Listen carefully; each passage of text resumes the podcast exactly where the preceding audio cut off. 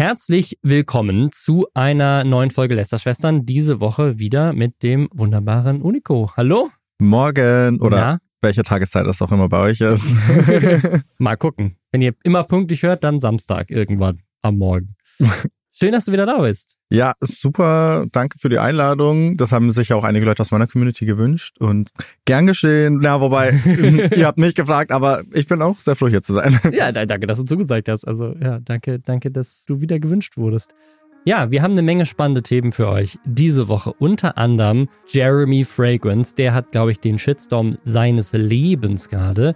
Es geht um Minzy Eisel, wo du mir gleich erklären musst, was das Thema ist, weil du hast das mitgebracht. Ja. Nossi ist jetzt wirklich vollends im Fernsehen angekommen, also so richtig. Die größte Hochzeit aller Zeiten, oder zumindest des Jahrhunderts, habt ihr vielleicht auf TikTok gesehen. Da gibt's es ist wirklich fast wie so eine Netflix-Serie. Da gibt es so eine krasse Schattenseite. Darüber wollen ja. wir heute reden. Das war ein riesiges TikTok-Thema. TikTok hat auch angekündigt, was die krassesten Videos des Jahres waren. Und die Theorie ist, dass ihr die meisten davon noch nie gesehen habt und überhaupt nicht wisst, dass sie die viralsten Videos des Jahres waren.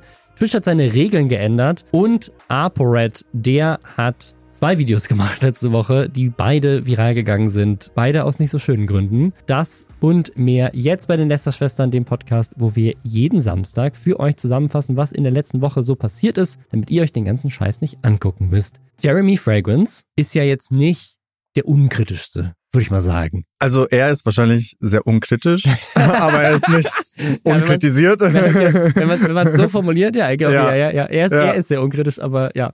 Also was mir zu Jeremy Fragrance erstmal einfällt, also klar, seine Art ist einfach legendär. Mhm. Gibt ja schon lange irgendwie Vorwürfe, er würde irgendwelche Dinge konsumieren, die ihn so machen, wie er ist. Aber ich weiß es gar nicht. Ich glaube, er ist tatsächlich einfach so. Gab Vorwürfe. Wobei in Person ist seine Ausstellung tatsächlich sehr entspannt. Ach so, okay. Ja. Hast, du schon mal, hast du schon mal getroffen? Ja, ja, ich habe ja tatsächlich auch, also ich wurde mal für ein Event gebucht mit Jeremy mhm. Fragrance und solche Sachen. Also ich musste auch, oder was heißt musste, ich wollte dann auch einen meiner Posts runternehmen, der so ein bezahltes Sponsoring okay. für so ein Jeremy Fragrance Sache war.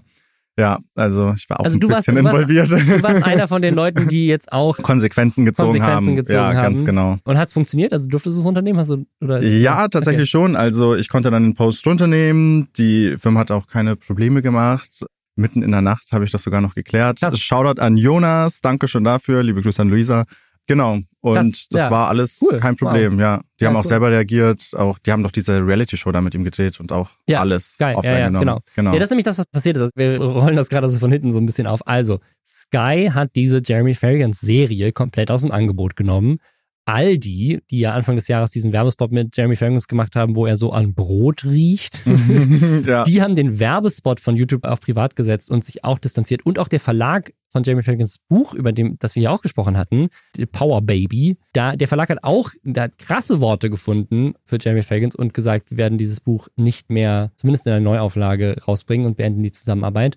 Was ist passiert? Jeremy Fragrance hat Fotos gepostet in seiner Instagram Story und die Fotos waren mit Leuten, die man dem rechtspopulistischen und dem rechtsextremen Spektrum zuordnen kann. Das eine war tatsächlich einer der größten Aktivisten der identitären Bewegung, also tatsächlich wirklich einer rechtsextremen ja, also anders kann man es nicht nennen. Bewegung. Ich glaube, der Verfassungsschutz hat es tatsächlich so auch eingestuft, also das darf man ja. glaube ich auch so sagen und hat sogar auch das ein Sticker von dessen Firma in die Kamera. Also er hat Werbung gemacht für die Firma von ja. jemandem, der rechtsextrem ist und hat dann noch von einem anderen Typen, der sehr AfD-nah ist, die haben so eine Zeitung, der ist Deutschlandkurier, da gab es auch mal so einen Skandal mit der AfD, dass die irgendwie denen kostenlos die Zeitung gegeben haben und dann war das irgendwie eine verdeckte Parteispende oder irgendwie sowas und da gab es irgendwie, da gab es mal so einen Skandal, okay. also mhm. mega AfD-nah, der Typ teilt auch irgendwie die ganze Zeit Sachen von Björn Höcke und ist so dem, dem rechten Flügel, also diesem völkischen Flügel der AfD auch zuzuordnen. Mit dem hat er auch ein Foto gemacht und den Deutschlandkurier promotet und dann hat er noch Fotos gemacht mit einem von den österreichischen Rechten, also ein österreichischer Rechtspopulist. Und ja, hat all diese drei Fotos bei sich fröhlich in der Story gepostet und hat auch den deutschen Kurier und diesen, diesen Sticker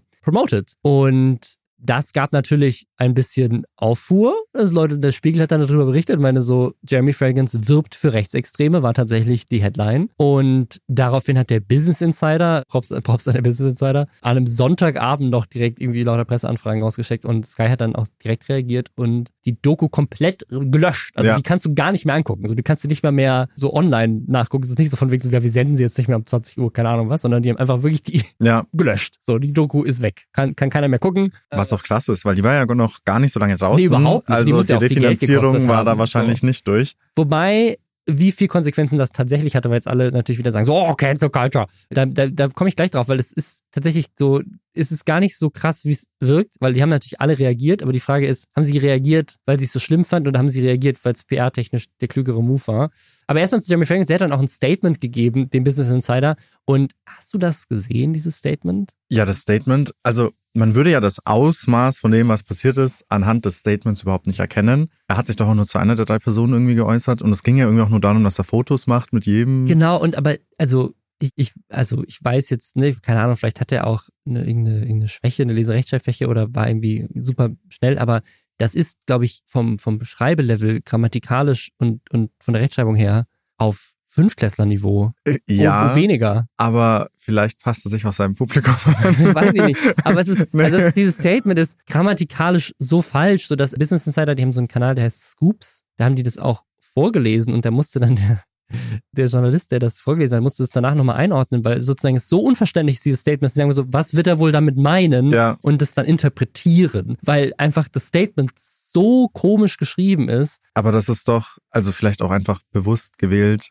oder? Also er macht auch schon, auch in Person, den Eindruck, als wüsste der schon ziemlich genau, was er so für Dinge macht. Als wäre das schon alles sehr geplant und als würde er auch immer bewusst mit den Sachen spielen. Das Witzige ist ja auch, als ich mein erstes Gespräch mit ihm hatte, zu dem Zeitpunkt hatte ich blaue Haare und der hat mich angeschaut und seine erste Frage war so, ah, okay, was für eine Art von Marketing-Move ist das oder Branding-Move und da, da, da, da, da, da. Und dann meinte ich so, nee, ich mache nur eine Phase durch. Keine Ahnung, warum ich das geantwortet habe, aber es war halt ehrlich in dem Moment. Also man hat gemerkt, dass bei ihm so alles mhm. direkt auf diesem Level abläuft ja. und er da auch ständig drüber nachdenkt. Deswegen schätze ich, dass das auch kein Zufall sein wird. Also ich habe das, ich habe das ja jetzt mal hier. Ich weiß nicht zum Zeitpunkt, wo ich Foto gemacht hatte, wofür Gerald Gross genau steht. Er hatte er hat mit mir Deutsch gesprochen, bat in seiner Sprache um ein Foto, sowas in der Art, sagte er, und dann ging weiter mit weiteren Freunden von ihm. Es war eine Situation wie viele andere im Sinne von Menschen wollen Fotos mit mir und sind sympathisch zu mir und dann mache ich grundsätzlich Fotos mit den Menschen nochmals wusste nicht, wofür er steht, glaube ich, zum Zeitpunkt des Fotos. Und das ist halt alles auch klein und groß geschrieben. Gerald Groß, der Name ist falsch geschrieben. Also es ist wirklich so, was ist das, was ist das für ein Pressestatement? Ja, ich weiß nicht. Das wird wahrscheinlich so zwischen Tür und Angel gewesen sein. Und Vielleicht dann halt, hat er es okay, einfach schnell auf dem iPhone runtergetippt, ja. so hat er sich keine Gedanken drüber gemacht, wollte einfach schnell antworten. Weiß ich nicht. Aber ja, das, das war das Statement. Er hat dann zusätzlich noch ein Video gemacht ja, auf Instagram, wo er sagt, so ich distanziere mich von rechtsextremen Kram oder so. Mhm. Das Problem ist, das Video ist gelöscht worden auch. Also aus irgendeinem Grund hat er es dann wieder gelöscht. Ach, ist es gar nicht mehr online? Ja, er hat das, er hat, den, er hat das als Reel gepostet.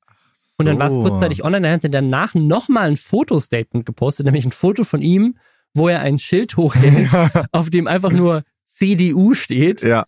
Und einen Daumen nach Daumen oben. nach oben. Ja. Und dann hat er als Kommentar darunter geschrieben, dass er am ehesten für die CDU steht wegen dem C, weil er ist ja Christ. Ja. Und das, das ist, das ist Wahnsinnig. Die parteipolitische Einschätzung von Jeremy Fragrance. Ja, also das, das Ding ist halt, ich finde, irgendwo ist Jeremy Fragrance, finde ich, verplant genug, dass man ihm glauben kann, dass er einfach, wenn irgendjemand ihm sympathisch fragt, so, jo, finde ich voll geil, ich ein Foto mit dir machen, irgendwie in Amerika auf einem Event ist der, es war irgendwie in New York ein, ein Event und da kommt, kommen irgendwie ein paar Deutsche auf dich zu oder ein Österreicher, der dich auf Deutsch anlabert und die sagen halt so, ey, wollen wir ein Foto machen, hier, guck mal hier, jetzt kannst du das in die Kamera zeigen, das ist so mein Produkt, dass du dann sagst so, ja, easy, ich mache in Jeremy Fragrance, ich mache Fotos mit allen, der, der, macht ja auch immer Content da draus. Ja, aber also das war ja nicht einfach irgendein Event, das war ja so ein Republikaner-Kongress genau, und ich denke mir, wenn halt du da Ding. bist, ja. also da würde ich mir, also okay, ich würde wahrscheinlich nicht hingehen, aber ich würde mir halt da schon mal überlegen, okay, was halten die hier gerade in die Kamera? Ich google das, das dauert 20 Sekunden. Ja. Und wenn dann da steht, rechtsextreme Inhalte oder rechtspopulistische ja. Inhalte werden da verbreitet, dann denke ich mir so gut, dann vielleicht nicht. Ja, also ich finde, ja. also ich finde zwei Sachen. Also einmal Fotos zu machen mit Leuten ist die eine Sache. Ja. Ein Sticker oder den Deutschlandkurier irgendwie in die Kamera zu halten und dich dann nicht zu informieren, was ist das, was ich hier gerade bewerbe, ja. das ist was anderes. Aber warum war Jeremy Fragrance auf einem Event von, das ist irgendwie der New York Young Republicans Club, das ist auch einer der, also die waren früher mal Liberaler, aber sind jetzt so ultra mager. Also mhm. die sind so hier so der, der ultrarechte Splitterflügel der Republikanischen Partei, die so alle so super pro Donald Trump sind, hier so ja. Marjorie Taylor Greene und so diese ganz, ganz, also wirklich Republikaner an sich schon alles ziemlich fragwürdig, aber das sind so die, der fragwürdigste Teil der Republikaner auf deren Event, wo ja. Donald Trump der Hauptredner war, ja. wo Donald Trump irgendwie auf der Bühne gesagt hat, so, ja, ich wäre gern Diktator für einen Tag, damit ich alles durch. Er hat gesagt, für einen Tag. Weil er hat irgendwann neulich hat er gesagt, ja. er wäre gern Diktator demnächst. Und dann meinte er so, nee, nee, nee, ich meinte nur für einen Tag. Das hat er auf dem Event nochmal klargestellt. Aber warum war Jeremy Fragrance überhaupt da? Ja. Und dann auf einem Event, wo halt nur Rechtspopulisten unterwegs sind, mhm. zu sagen, so, ich mache jetzt Fotos mit jedem, der mich fragt, ist vielleicht keine so gute Idee. Ja, es ist, ja, es ist schon seltsam. Ich schätze, es wird vielleicht auch mit seinem Post von vor einer Weile zusammenhängen. Da hat er doch dieses God is great oder irgendwie sowas gepostet. Mhm. Und es ja. gab ja schon mal so ein paar Vorfälle, da kam dann irgendwie raus, dass auch, der Begriff fällt mir gar nicht ein, aber unterm Strich von republikanischer Seite aus auch Influencer teilweise ja Spenden, Spenden oder Bezahlungen mhm. oder was auch immer erhalten haben, ja. um sich da irgendwie parteinah zu zeigen oder gewisse Dinge zu sagen oder zu promoten und so. Also wer weiß, vielleicht haben sie ein Angebot gemacht, ja, meinten so, ja, hey, na, schau es dir mal an, vielleicht kann man ja was starten. Also ähm, äh, Jenny, Jamie Franks hat ja auf, auf TikTok irgendwie über sieben Millionen Follower, auf Instagram ähm, 1,2. 1,2. Mhm. Auf Instagram macht er manchmal deutschen Content, aber auf TikTok ja nur Englisch. Ja. Und deswegen ist er, glaube ich, auch so auf dem Schirm der, der Amis. Und wenn ja. er dann auch sagt, ich bin Christ und so, kann ich mir das schon vorstellen, dass die ihn deswegen dann auch irgendwie eingeladen haben, weil das bietet sich ja voll ein, so einen großen Influencer irgendwie dabei zu haben. Was ich ganz spannend finde, worüber ich noch reden wollte, ist, sind die Reaktionen. Weil alle drei Unternehmen, die sich distanziert haben, also Sky, Aldi und auch der Buchverlag, mhm. habe ich so ein bisschen die Frage, haben die das wirklich gemacht, weil er scheiße war oder ist das ein PR-Ding gewesen für die, weil sie gut nutzen konnten? Weil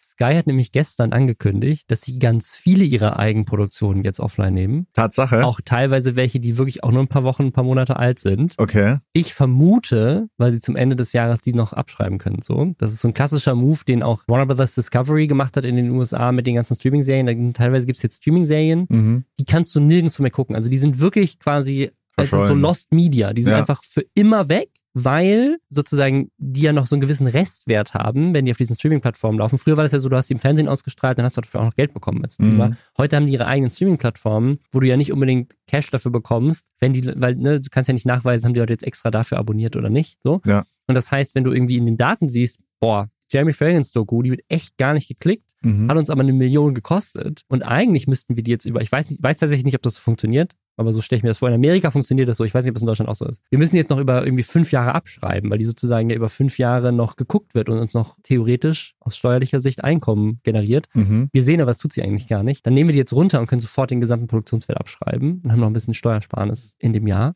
Ja, ich weiß nicht, ob das da so kenne ich mich absolut nicht ich auch. Nicht, ich auch nicht. Also ich weiß, dass es in Amerika bei den Streaming-Services ja. so ist. Ich weiß nicht, ob es in Deutschland auch so ist. Was aber Fakt ist, ist, dass Sky tatsächlich mehrere Eigenproduktionen in derselben Woche, wie sie jetzt die Jamie Fragrance Doku runtergenommen haben, auch runtergenommen haben. Weißt du zufällig welche? Es sind vor allem fiktionale Sachen, muss man das dazu sagen. Jetzt irgendwie Aber zum Beispiel diese Ibiza-Affäre, diese, dieser Film ist weg. Oh Gott, den hatte ich ja nie gesehen. Das ist, war ein Artikel bei DWDL. Sky entfernt etliche Eigenproduktionen aus dem Angebot. Irgendwie einen Tag oder zwei Tage, nachdem sie die Jeremy Fragrance Doku runtergenommen haben. Und ja, die Ibiza-Affäre ist dabei, die wird runtergenommen. Munich Games, Souls, Ich und die anderen, Hausen, Tender Hearts, Drift, so eine Actionserie. Ja, noch nie gehört. Das sind irgendwie irgendwelche halt Eigen, Eigenproduktionen. Wahrscheinlich haben sie sie auch untergenommen, weil niemand davon bisher gehört hat, muss man ehrlich sagen. Aber mhm. keine Ahnung, das fand ich lustig. Das andere ist, Aldi Nord hat sich ja, hat sich ja distanziert mhm. und haben ein Statement auch rausgegeben. Das Statement war so, ne, generisches Statement von wegen so, ja, Aldi steht für Vielfalt und, und Gleichberechtigung und für alle Geschlechter oh Gott, und Identitäten. Die Reaktionen darauf, da wollte ich ja schon wieder meinen Kopf gegen Wand hauen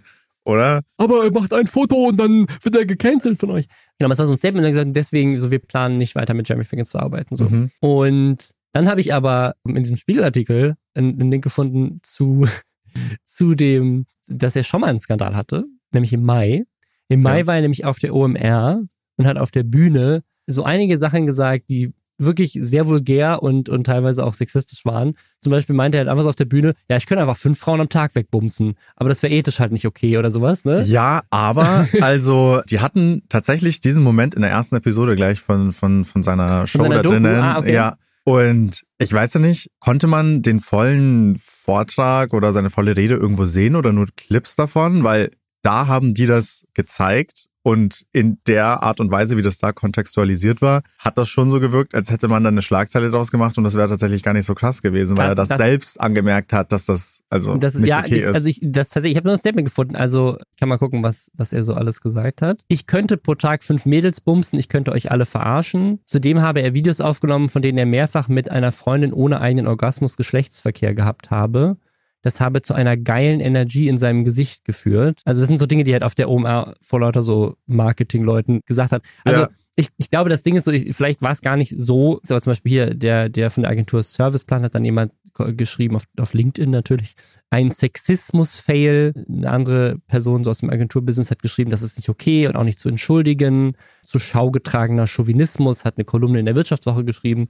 Also es gab einige Berichterstattungen ja. auf jeden Fall darüber, die, die kritisch war von Leuten, die da im Publikum saßen. Und damals hat Aldi ein Statement abgegeben, als dann, dass sie gefragt haben, so hey, so ihr habt doch, ihr habt doch Werbung gemacht für den. Und das Aldi Nord Statement war, wir sind Discounter für alle, unabhängig von Geschlecht, Herkunft, Religion, politische Gesundheit, Sexualität. Und die Zusammenarbeit mit Jeremy Fragrance war eine einmalige Kooperation. Weitere Aktionen sind weder geplant noch derzeit geplant. Das ist das identische Statement. Ja, aber echt. Wort für Wort. Ja. Ich, habe ich hab's, nebeneinander gelegt, was sie gegeben Geil. haben zu Jeremy Fragrance und macht rechtsextreme Werbung. Also Aldi Nord einfach so, ja, wir haben mit dem einmal Werbung gemacht, machen wir nicht mehr, haben sie mal gesagt. Jetzt hat jemand noch, ey, ihr habt doch mit dem schon mal Werbung gemacht. So, ja, machen wir nicht mehr. Also, heißt, Aldi also der Sprecher, Pressesprecher von Aldi Nord ist ChatGPT irgendwie, Chat oder? Generiert aber, immer noch dieses Ding. Aber tatsächlich, was wohl der Unterschied ist, ist, dass beim letzten Mal der Werbespot auf YouTube noch online war und man mhm. auch noch mhm. gucken konnte. Und jetzt haben sie wohl nach diesem zweiten Skandal den tatsächlich auch offline genommen. Okay. Also weiß nicht, ob es daran liegt. Kann auch daran liegen, dass irgendwie der Buyout ausgelaufen ist oder so. Aber der Spot ist auf jeden Fall jetzt nicht mehr offiziell auf dem Taste of Aldi Nord Kanal aufrufbar. Mhm. Und ja, und dann kommt jetzt der Verlag. Der Verlag hat sich super kritisch geäußert. Der Verlag hat richtig, hat richtig rausgehauen hier alles Business Insider recherchiert und angefragt. Ja, auch wir haben heute Morgen zu unserem Entsetzen diesen Spiegelartikel gesehen. Wir haben mit Entsetzen zur Kenntnis genommen, dass Jamie Fergus mit diesen Rechtsextremen sympathisiert. Dass er solche Tendenzen hat, war uns bis zum heutigen Tag auch nicht bekannt. Also die haben, die werfen den direkt so unter den Bus so, der ist rechtsextrem, der sympathisiert mit denen, das wussten ja. wir nicht. Also der Verlag, ne, sofort, die haben, die haben das krasseste Statement rausgehauen. Aber, muss man auch sagen, der Spiegel hat auch in seinem ursprünglichen Artikel, wo sie das, wo sie das recherchiert haben, diesen Fotos, haben sie auch schon zu seinem Buch geschrieben, dass sie dazu schon berichtet haben vor Monaten, mhm. dass das Buch sich überhaupt nicht verkauft. Und zu dem mhm. Zeitpunkt hatte es auf Amazon acht Kritiken, von der irgendwie eine auch unglaublich vernichtend war. Und ich habe jetzt gerade geguckt, Stand heute hat die, dieses Buch von Jeremy Fragrance auf Amazon elf Rezensionen. Und das ist halt im Vergleich zu allen anderen YouTube-Büchern von irgendwelchen Creatern lächerlich wenig. Also die Theorie, die ich habe, mhm. ist, Sky, die Doku wurde eh nicht geklickt, mhm. Aldi Nord hat nicht mit ihm gearbeitet und der Verlag. Das Buch hat sich eh nicht verkauft, es hätte eh keine Neuauflage gegeben.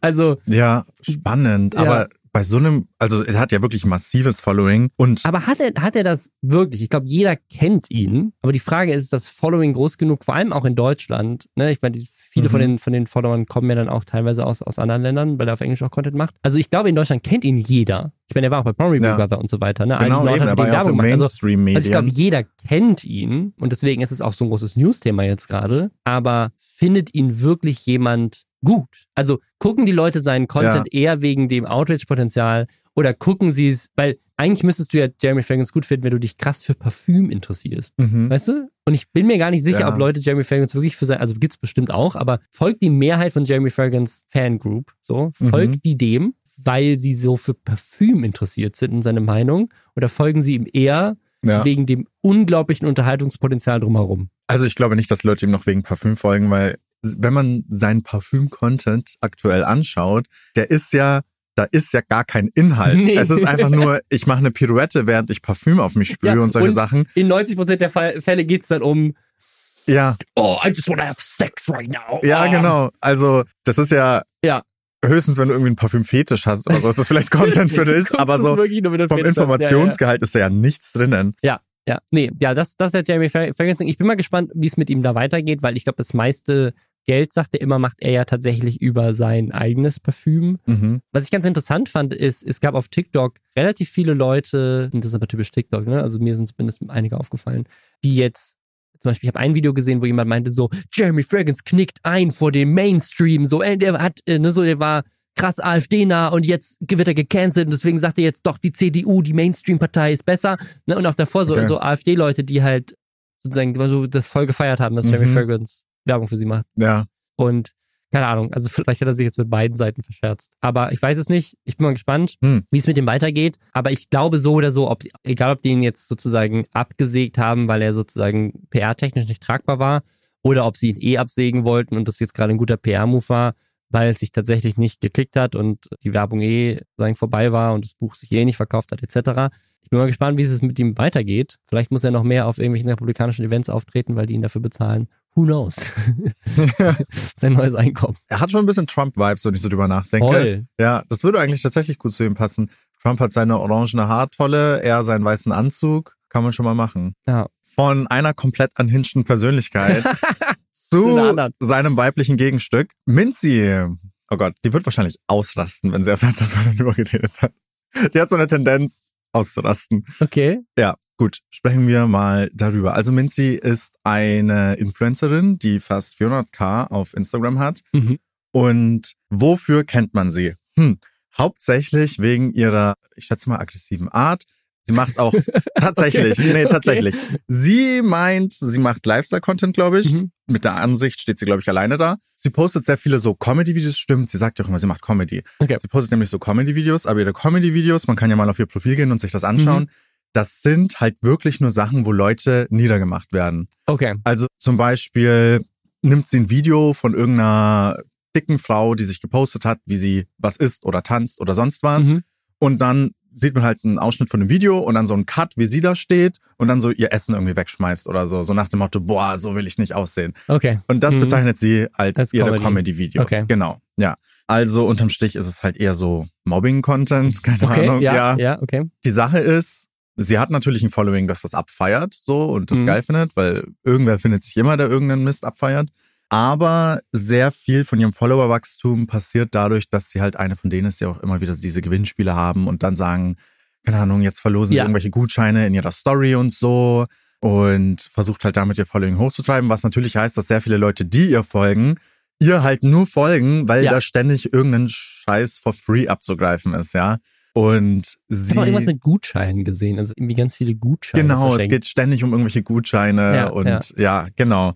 Und so hält sie natürlich ihr Following hoch. Und die Sache ist halt, dass dann auch einfach die Interaktionen mit ihrer Story und so wahrscheinlich nicht so hoch sind, weil die Leute sind ja nicht wegen dir da und feiern das, was du postest, mhm sondern die wollen einfach nur was und wenn es das nicht gibt, dann interessiert es sie halt nicht. Ja, und deswegen sagt sie auch ständig, schon ewig, immer so, ja, die Leute sollen mal mehr liken, die Leute sollen ihre Stories liken, das ist nicht so schwer, die wollen was mhm. von ihr, sie will auch was von denen nach dem Motto und meckert halt super oft darüber, dass Leute verdammt nochmal ihren Scheiß liken sollen und ihre Sachen teilen sollen und lauter so ein Zeug und ist halt immer so beleidigt, dass die Leute ja. sie halt nicht genug abfeiern und man denkt sich halt, na ja, aber auf welcher Basis sollten sie? Ja, und dann hatte sie natürlich auch lauter Skandale. Also die hat ganz, ganz weirde Aktionen gebracht, sich auch über irgendwelche tragische Ereignisse von Leuten ausgelassen und so ein Zeug. Mhm. Also da ist sehr viel Gehässigkeit einfach da. Deswegen, sie hat einfach keinen allzu guten Ruf. Ja, All okay. das, um zu okay. sagen, nicht vielleicht der beste Ruf so. Und jetzt vor kurzem hatte sie endgültig die Schnauze voll. Weil warum liked niemand ihren Scheiß? Ja, warum mhm. liken nicht genug Leute ihren Scheiß? Deswegen hatte sie entschieden, es gibt nur eine Möglichkeit, der Sache zu begegnen. Und zwar in guter alter Manier streiken zu gehen. Die Arbeiterbewegung ja. hat endlich eine neue. Das ist der Klaus Wieselski, der Influencer, ist endlich da. Ja, wirklich. Also gut, sie hatte letztens ein schwarzes Outfit an und hat sich dann mit einer roten Mütze dazu gepostet. Also, sie ist einfach ein Icon der der Widerstandsbewegung. Genau. Und vielleicht lese ich mal eine ihrer Stories dazu vor. Ich bin heute zu euch ehrlich. Ich beschenke euch so gerne. Also da spielt mhm. ja viele Gutscheine an. Ich bringe euch so gerne zu, zu lachen. Ich lese es einfach so vor, wie sie es gepostet hat. Aber es darf nicht sein, dass ich hier rumbetteln muss und ich jegliche andere Kollegen. Okay, bisschen durcheinander. Wenn wir euch etwas geben, könnt ihr uns auch etwas geben. Ein Abo da lassen, ein Like da lassen. Und es geht gar nicht um mich. Als nee. ob Nee. so viele Kollegen, klein, groß, spielt keine Rolle, brauchen euer Unterstützung. Wir unterhalten euch doch jeden Tag. Wo ist das Problem? Einfach auf ein Abo drauf zu drücken, Like drauf zu drücken. Das ist unsere Anne, weiß nicht, was ihr damit meint. Anerkennung? Ah, vielleicht. Keine Ahnung von euch Lob. Keine Ahnung, was der letzte mhm. Satz bedeuten soll. Siehst du, Jeremy Fragrance Vibes, ja, ja, so ja, wie sein voll, Statement. Voll, also ja, sie war halt mal wieder richtig pissig, dass die Leute nicht genug liken und so. Und dann meinte sie, jetzt geht's nämlich los. Ich werde heute meinen ganzen Tag aufnehmen und kein Wort reden. So, sie droht uns damit, ihre Story zu posten, aber halt dabei nicht zu reden. also es ist ein Streik, aber nur, Eigentlich auch nicht 50 wirklich. Prozent des Ja, Contents. nee. Also man Ohne muss Ton. halt trotzdem die Story trotzdem filmen. was, aber ja, ohne Ton. aber ohne Ton. Also eigentlich hat sie sich einen Tag halb freigenommen. Ich werde einfach für mich protestieren. Dabei ging es ja nicht um sie, weil ich so enttäuscht und wütend bin. Ich sag's nochmal, keiner von uns, unser Wert sollte Geschenke und Gutscheine sein. Ich rede für alle meine Kollegen auf dieser Plattform. Egal wer, wir brauchen euer Unterstützung für euch. Ist das einfach euer Hobby? Wie ihr eure freie Zeit mit schönen Videos und Aufnahmen verbringt. Für uns ist es unser Job. Und dann so ein weinender Emoji Ja. dazu. Also ich finde es ich find's wichtig, dass das endlich jemand anspricht. Ich finde, ähm, es wird nicht genug gestreikt in der Influencer-Szene. Ja, ne? Für faire Arbeitsbedingungen und faire Arbeitsbedingungen heißt halt bei uns nicht mehr Stundenlohn, sondern das heißt mehr Likes. Was ja am, ja, ich möchte jetzt an dieser Stelle, der Podcast geht jetzt nicht weiter, bis ihr Lester Schwestern mit fünf Sternen überall bewertet habt. Gibt bei Apple Podcast und bei Spotify. Ich warte jetzt einfach, ich schweige jetzt einfach. Ja, wir reden jetzt nicht Wir mehr, reden jetzt nicht bis mehr. ihr bewertet habt. Und ihr müsst jetzt, ihr müsst jetzt Lester Schwestern mit fünf Sternen bewerten, sonst geht's hier nicht weiter. Und wenn genug Leute das gemacht haben, verlosen wir einen Gutschein. Okay. Ja. Ich halte es nicht aus. Wir Ja. ja, danke, dass ihr es alle mit fünf Sternen bewertet. Wir machen jetzt aber weiter.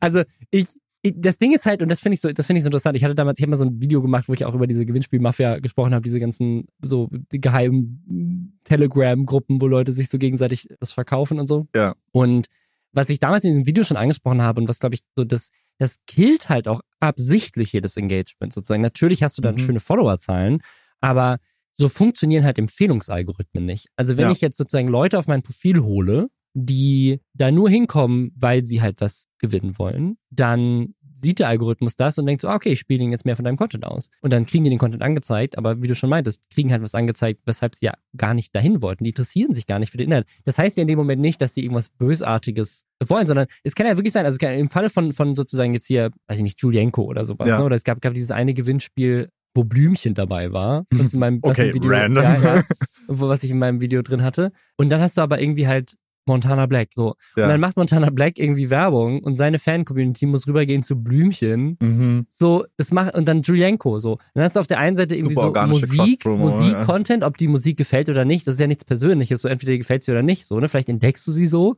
Ja. aber vielleicht denkst du auch so überhaupt nicht mein Ding. Und dann hast du Julienko und dann denkst du, ja, boah, dein Lifestyle, ich bin reich, Content interessiert mich gar nicht. Und dann hast du Montana Black, wo die ganzen 14-jährigen Jungs alle so, oh, ich will FIFA-Packs anzocken. So, Gunnar G. Ne?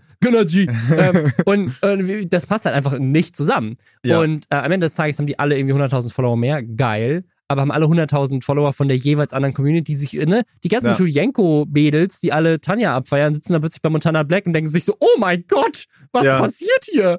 Ist halt echt. Und Also dann, und dann gehen sie ins. Casino. Und dann fangen, gehen die alle dann fangen die einfach an mit der Spielsucht. Also es ist, es macht überhaupt keinen Sinn. So, es macht null Ja. Sinn, sowas zu machen. Und ne, ich glaube, jetzt weiß ich gar nicht in dem Fall, ob sie jetzt auch solche Cross-Promo-Gewinnspiele macht, aber auch einfach nur Gewinnspiele zu machen, wo Leute dann halt die Seite teilen, weil sie meinen so, hey, guck mal hier, du kannst da irgendwie Gutscheine gewinnen. Dann gehen alle dahin, fragen ihre Freunde, kaufen sich einen zweiten Instagram-Account, damit sie schnell noch doppelt Ja. teilnehmen können. Und natürlich hast du dann schöne Followerzahlen und totes Engagement. Das ist absolut logisch. Und dann zu sagen, nachdem ich mir so meine Reichweite aufgebaut habe, gehe ich jetzt streiken. Ja, also so, also Streike heißt Ja. ja eigentlich, du, du behältst etwas für dich, was die andere Partei will, Ja. damit du, damit die dir irgendwie entgegenkommen, ja. Wa- Was Aber halt- das Ding ist, dein Content will eh niemand. Nee, da- da- Wieso, wa- was für Streiken? Es, es interessiert doch keinen. Also ich meine, sie hat ja schon ein paar tausend Likes auf ihre Reels, aber was, Ja, ich, ja, ganz, also wie was- gesagt, es finden Ja, sich ja, ja. immer welche, aber aber was, was, ich, was ich so spannend fand, ist, okay, und dazu muss man sagen, wenn was verlost wird, wird ja oft gesagt, so du musst die letzten fünf Dinger liken und so. Ah, ne, okay, kommentieren. ah, okay, also okay, ah, ja, deswegen, okay. wer weiß, wie viel davon ja und auch da wieder, also ist. weiß ich nicht, das möchte ich jetzt nicht unterstellen, aber es gibt auf jeden Fall Fälle von anderen Leuten, wo halt auch solche Gewinnspiele dann nie aufgelöst wurden und wo auch Oh ja. das auch ein bisschen schwierig ist, weil so du, du nur ganz schwer zum Beispiel kontrollieren kannst, ob jemand wirklich die fünf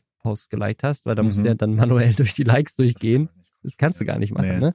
Aber also zumindest nicht realistisch. Und was ich super spannend fand, ist, was ja viel mehr Sinn machen würde für einen Streik, ist zu sagen, ich verlose jetzt nichts mehr. Eben. Aber eben. weißt du, was sie gemacht hat, nachdem sie ihr Schweigegelübde, hast du das gesehen? Nee, sie, Sie hat, doch kurz danach wieder eine Story gemacht, wo sie geredet hat, ne? Nee, also ich habe ich hab eine Story gesehen, wo sie halt geschwiegen hat und ihr Partner saß da neben ihr, ja. ich glaube, es war ihr Partner, und meinte so, ja, sie hat jetzt gerade die Schweigegelübde abgelegt, deswegen muss ich euch jetzt erklären, es gibt hier Lidl-Gutscheine zu gewinnen.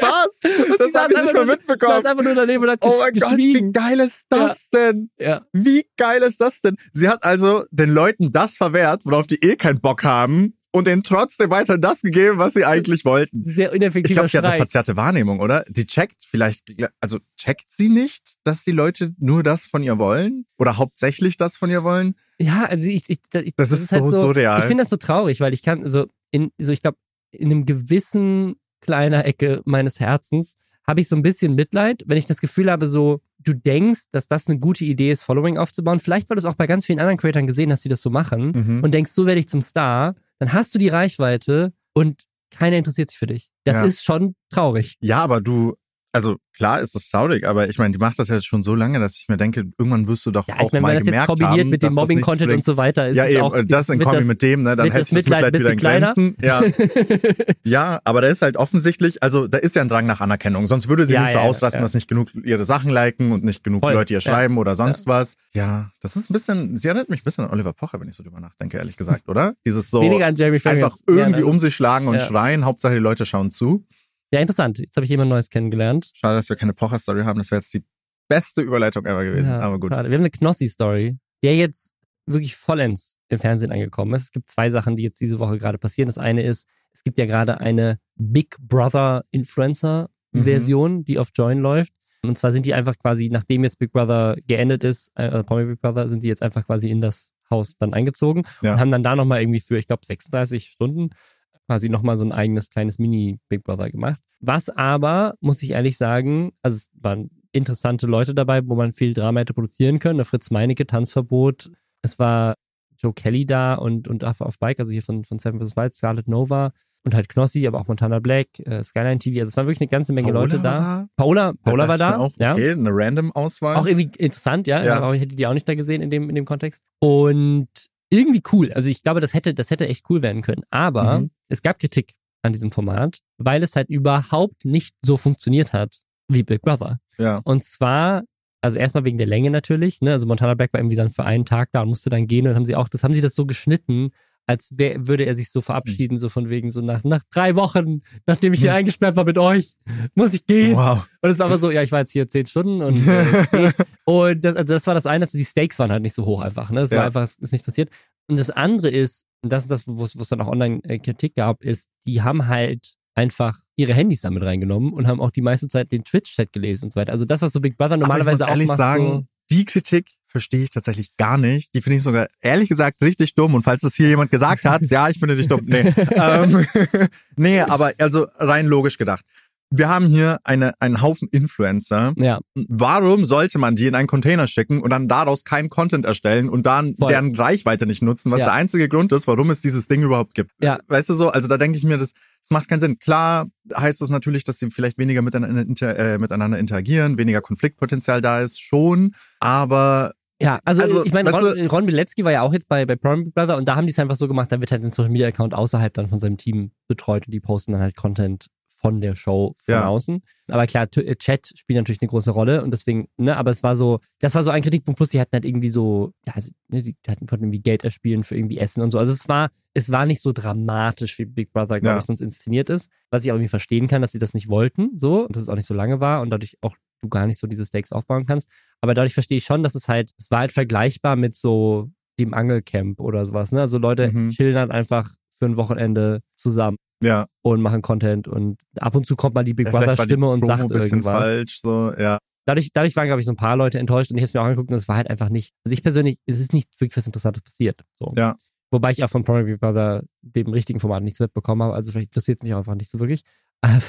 Aber ich habe mir auch die ganzen Clips angeguckt, die, Mhm. die auf Instagram gepostet haben und da war keiner, wo ich gesagt habe, so, oh krass, ja wow. Also ne, es war eigentlich mehr so, Leute, also die meisten Clips waren, Knossi ist begeistert, dass er in dem Haus drin ist. Mark Eggers und Money Mark und keine Ahnung, diese Leute sind mega begeistert, dass sie mit der Big Brother Stimme reden können. Das war alles Mhm. nur so, wow, cool, wir sind bei Big Brother, wow. Es war eigentlich mehr Werbung für das Ding. Plus, Knossi muss man auch sagen, exzellenter Moderator, kommt erstmal rein und sagt, oh, es gibt Gönnergy und einen Kaufland.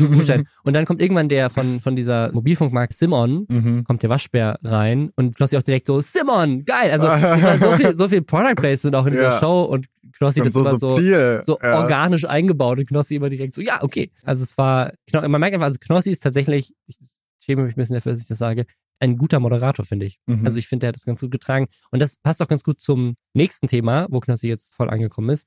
Knossi moderiert nämlich tatsächlich jetzt das Supertalent. Also die ja. RTL-Fernsehsendung, das Supertalent, ja. da wird er jetzt der Moderator. Und das finde ich krass. Der ist jetzt wirklich im Fernsehen angekommen. Er hatte ja schon neulich diese, diese Show von Stefan, ja, von Stefan Raab hier irgendwie das große Fernseh-Roasting, Rösten, irgendwas, ja. keine Ahnung, wie es hieß. Die hat ja nicht so gut funktioniert, aber da war ja schon im Fernsehen, plus er war halt bei Let's Dance. Jetzt diese ganzen Joint-Formate. Also Knossi ist, glaube ich, kann man wirklich jetzt sagen, ich glaube, wir haben das auch schon mal gesagt, wirklich der Typ, der am allermeisten von Twitch geschafft hat, in den Mainstream einzubrechen. Ja. Solange er jetzt keine Fotos mit Rechtsextremen macht, ist eigentlich alles safe. So. Ja. Karriere ist gerettet. Ja, da geht ähm. er. Ja, krass, der steigt richtig bei so ja. 7 Sat 1 ein, ne? Und da wollte er ja eigentlich, wenn ich das richtig erinnere, wollte er da immer hin und hat quasi ja. mit Streaming angefangen, weil sein großer Traum war, im Fernsehen zu sein. Und jetzt ist, hat er es halt darüber tatsächlich geschafft. Also so kritisch ich Aber ihn auch finde mit seinem Sinn. ganzen Glücksspielzeug, was er früher gemacht hat und so. Ja, das finde ich halt hart. Aber ich habe immer das Gefühl, dass speziell Pro 7 und so da die Standards tatsächlich sehr niedrig sind, was solche Sachen angeht. Oder vielleicht interessiert das Publikum solche Sachen auch nicht so sehr. ich habe das Gefühl, also das sind glaube, weniger Aufleger. Das war ja im, im, im Trash-TV aber auch schon immer so. Ne? Also du, du lädst natürlich die Leute ein, die Views bringen. Und dass dann Montana Black sitzt oder ein Knossi. Ja, aber ich habe immer das Gefühl so, also wenn so Sachen bei Pro 7 passieren, das, das, da ist so viel weniger Outrage da. Hast du das damals mitbekommen? Die hat nochmal so eine komische Sendung, wo Leute so komische Challenges machen müssten. Das habe ich sehr oft komisch gesagt. Und da musste jemand irgendwie in Blut baden und solche Sachen. Da dachte ich mir aus, was ist das für eine kranke Sendung? Und gefühlt hat sich kaum jemand darüber aufgeregt, was da ja. mit Menschen so gemacht wird. Und ich denke mir, das ist doch traumatisch, aber okay. Also, keine ja. Ahnung. Ja, ich finde das eine spannende Theorie. Also gibt es mehr Konsequenzen für Leute auf Social Media als für Leute im klassischen Fernsehen? Ja, ich glaube, die Geschlechterverteilung ist auch ein bisschen anders. Oder ich habe das Gefühl, so bei RTL und so, da ist schon ein sehr weiblicher Überschuss. Auf jeden Fall ein sehr falscher, falscher Begriff dafür. Aber verstehst du, was ich meine? Da ist ähm, eine, eine größere weibliche Zielgruppe, mhm. glaube ich. Ja. Und ich habe das Gefühl, so ProSieben richtet sich vielleicht ein bisschen mehr so an jüngere Männer. Ja, vor allem ja. 100 Prozent würde ich Oder? Und ja, ja, ja. Da, denen ist ja tendenziell mehr scheißegal. So, ja. Ja. Oder? Also ich finde auch, wenn man sich. von Montana Black, denen ist eben, auch wenn man sich Influencer-Zielgruppen ja, ja. anschaut, so Leute mit einem sehr stark männlichen Publikum, die können sich oftmals sehr viel mehr Scheiße erlauben. Als Leute mit einem weiblichen Publikum. Ja. 100 Prozent. Ja. ja. voll. Finde ich, find ich spannend, aber würde ich tatsächlich auch so, so unterschreiben, ja. Gerade den jungen Männern ist oft viel egal. Ja. Shoutout an mein über 90 Prozent weibliches Publikum, ne? Ihr keeping me in check. weißt du, wo einem Mann jetzt aber Konsequenzen drohen? Ähm, ja, in New York. In, New York. Und zwar habt ihr das vielleicht gesehen. Es gab auf TikTok, und da wurde dann auch viel darüber berichtet in, in, in Medien drumherum, gab es einen Clip von der vermutlich krassesten Hochzeit der Geschichte, wenn nicht zumindest des, des Jahrhunderts, solange man vielleicht tatsächliche Royal Weddings ausklammert. Mhm. Also einfach die krasseste Hochzeit von Privatpersonen, vermutlich jemals, aber absurd einfach. Also was die alles da rausgehauen haben für diese Hochzeit, das war einfach, es sah halt wirklich aus, als wäre das irgendwie so eine Szene aus Bridgerton oder Succession oder keine Ahnung was. Also es ist, es ist absurd, was für eine Hochzeit die gemacht haben. Es geht um Madeleine Brockway und Jacob Lagone und sie hat das halt auf, auf TikTok gepostet und auch, glaube ich, die Wedding Plannerin hat es auf Instagram gepostet und das ist, das ist mehrfach viral gegangen für diese krasse Hochzeit, weil die halt einfach Versailles gemietet haben mhm. und da irgendwie übernachtet haben. Aber nicht nur das, so eine richtige Hochzeit. Ne? Die, sind, die kommen ja aus Amerika. Das heißt, die haben erstmal alle rübergeflogen mit Privatjets. Ja. Dann gab es natürlich ein Rehearsal-Dinner. Es gab fünf Tage drumherum. Das Rehearsal-Dinner war irgendwie der Pariser Oper. Alles krass geschmückt. Es gab am Ende irgendwie Drohnen, die, die beiden Initialien M und J von den beiden ja. in den Himmel geflogen haben und ineinander verwoben haben. Und es, es gibt halt so ein Ticket dazu und es ist einfach krass. Äh, Maroon 5 ist aufgetreten, auch by the way, habe ich komplett vergessen. Ja, das war eine richtige Content-Farm diese Live, Hochzeit. Live-Act, also absurd. Ne? Also auch eine riesige Wedding-Party. Das, das hat angeblich, hat diese Hochzeit 59 Millionen Dollar gekostet. Ja, ich habe, also ich habe tatsächlich diesen ganzen Prozess mitverfolgt. ja, aus irgendeinem Grund bekomme ich auch immer Hochzeits- Content oder so von Wedding Plannerinnen mhm. so Content auf es meiner For You angezeigt. Auch interessant. Also ja, auch immer so die Trends und was ist jetzt out und oh mein Gott, das ist viel zu Millennial Coded und so und jetzt macht man das so. Keine Ahnung. Auf jeden Fall ist dadurch natürlich auch diese Hochzeit voll bei mir reingespült worden. Mhm. Und da gab es jetzt einige Leute, die dann meinten, so ja, die haben, also die da arbeiten mhm. als Wedding Planner, die meinten so, sie schätzen, das war mal eher oder ist mehr so im 35 Millionen Bereich. Ja, okay, lächerlich. Immer noch sehr viel jeder ist. leisten. Ja, aber also ich find's krass, so viel Geld für so eine Hochzeit auszugeben. Weißt du, was das Absurdeste daran ist? Dass du natürlich denkst, okay, das ist einfach die, die Tochter von irgendeinem Milliardär oder sowas, ja. ne? Weißt du, woher die das Geld haben? Tatsächlich nicht, ne. Ihr Vater ist Autohändler in Florida und hat zwei Locations, wo man halt Mercedes kaufen kann. Also quasi zwei Mercedes-Autohändler in Florida. Und okay, hat, also auf illegalen Wege irgendwie. Nee, also irgendwie. Äh, das Als ob zwei Autohäuser sowas ja, Anscheinend schon in Amerika, weil die Leute halt nur Auto fahren, wenn du Mercedes verkaufst, keine Ahnung. Aber an, angeblich hat er zwei von diesen Locations verkauft für 150 Millionen Dollar. Fucking Autohäuser. Oh. Das ist eine, eine Auto, hm. Autohäuser-Adlige quasi. Ja, aber dann hat er ja ein Fünftel von dem für ja, vielleicht, vielleicht, vielleicht, hat er es also, auch gut investiert, ich weiß es nicht, aber ja. Das ist ja wahnsinnig. Aber das ist ja auch so ein Ding. Also es gibt ja tatsächlich so Familien, wo halt, ne, keine Ahnung, das ist so das eine Ding deiner Tochter. Ja. Da gibst du halt dann schon ich meine, wenn du 150 Millionen hast, ob du jetzt 150 Millionen hast oder 100 Millionen, macht jetzt keinen so einen großen Unterschied, aber dafür hat die Tochter die krass Hochzeit der Geschichte. Ja, die Sache ist, ich bin ja voll in Rabbit Hole gefallen, was diese ganze Hochzeit angeht.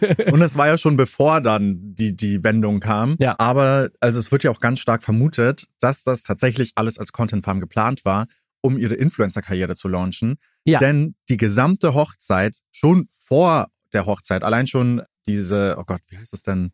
Bachelorette Party auf Deutsch, so Junggesellenabschied ja, ja. und solche mhm. Sachen. Das alles wurde von Anfang an von jemandem, der speziell dafür angeheuert wurde, einer Social Media Managerin, gefilmt, geschnitten, gepostet. Ja. Die haben Video-Challenges gemacht, alles. Also da war von Anfang an jemand extra dafür bezahlt, Content alles zu machen. Ja, genau, festzuhalten, ja. Content rauszumachen und den eben dann auf den verschiedenen Social Media Plattformen unter ja. ihrem Namen zu posten.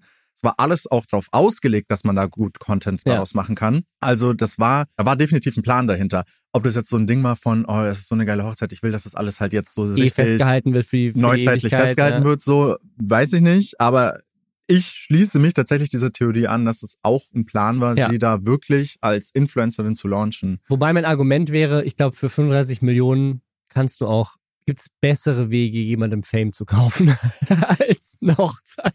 Ja, wenn die Person Talent hat. Ja, okay, gut. Okay, okay. Ja, aber die Frage auch da ist, das ist, das ist wie bei dem, wie bei dem Gewinnspielthema. Mhm. Wenn die alle folgen wegen der Hochzeit. Ja, was Sache ist dann ist, der Content danach, den die Leute dann, dann, die sind doch nur interessiert an dir, sondern nur an deiner krassen Extravaganz. Ja, aber dann kann man ja dieses typische Family-Influencer-Ding machen. Dann kommt das erste Baby, wenn ah, und dann das kommt nicht mehr süß die, genug das ist, das zweite. Gender Reveal aller genau, Zeiten. Der ganze ja. Mond wird blau angesprüht. Ja, genau.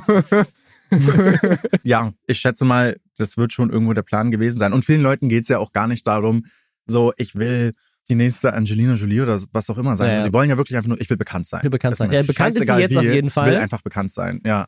Weil ja. wir, wir reden jetzt die ganze Zeit über diese Hochzeit. Ihr denkt euch vielleicht gerade die ganze Zeit so, hey, das ist doch ein relativ älteres Thema, das ist doch schon ein paar Wochen her. So, warum redet ihr drüber? Wir reden drüber. Weil das vielleicht auch einfach die teuerste Hochzeit für die kürzeste Ehe aller Zeiten war.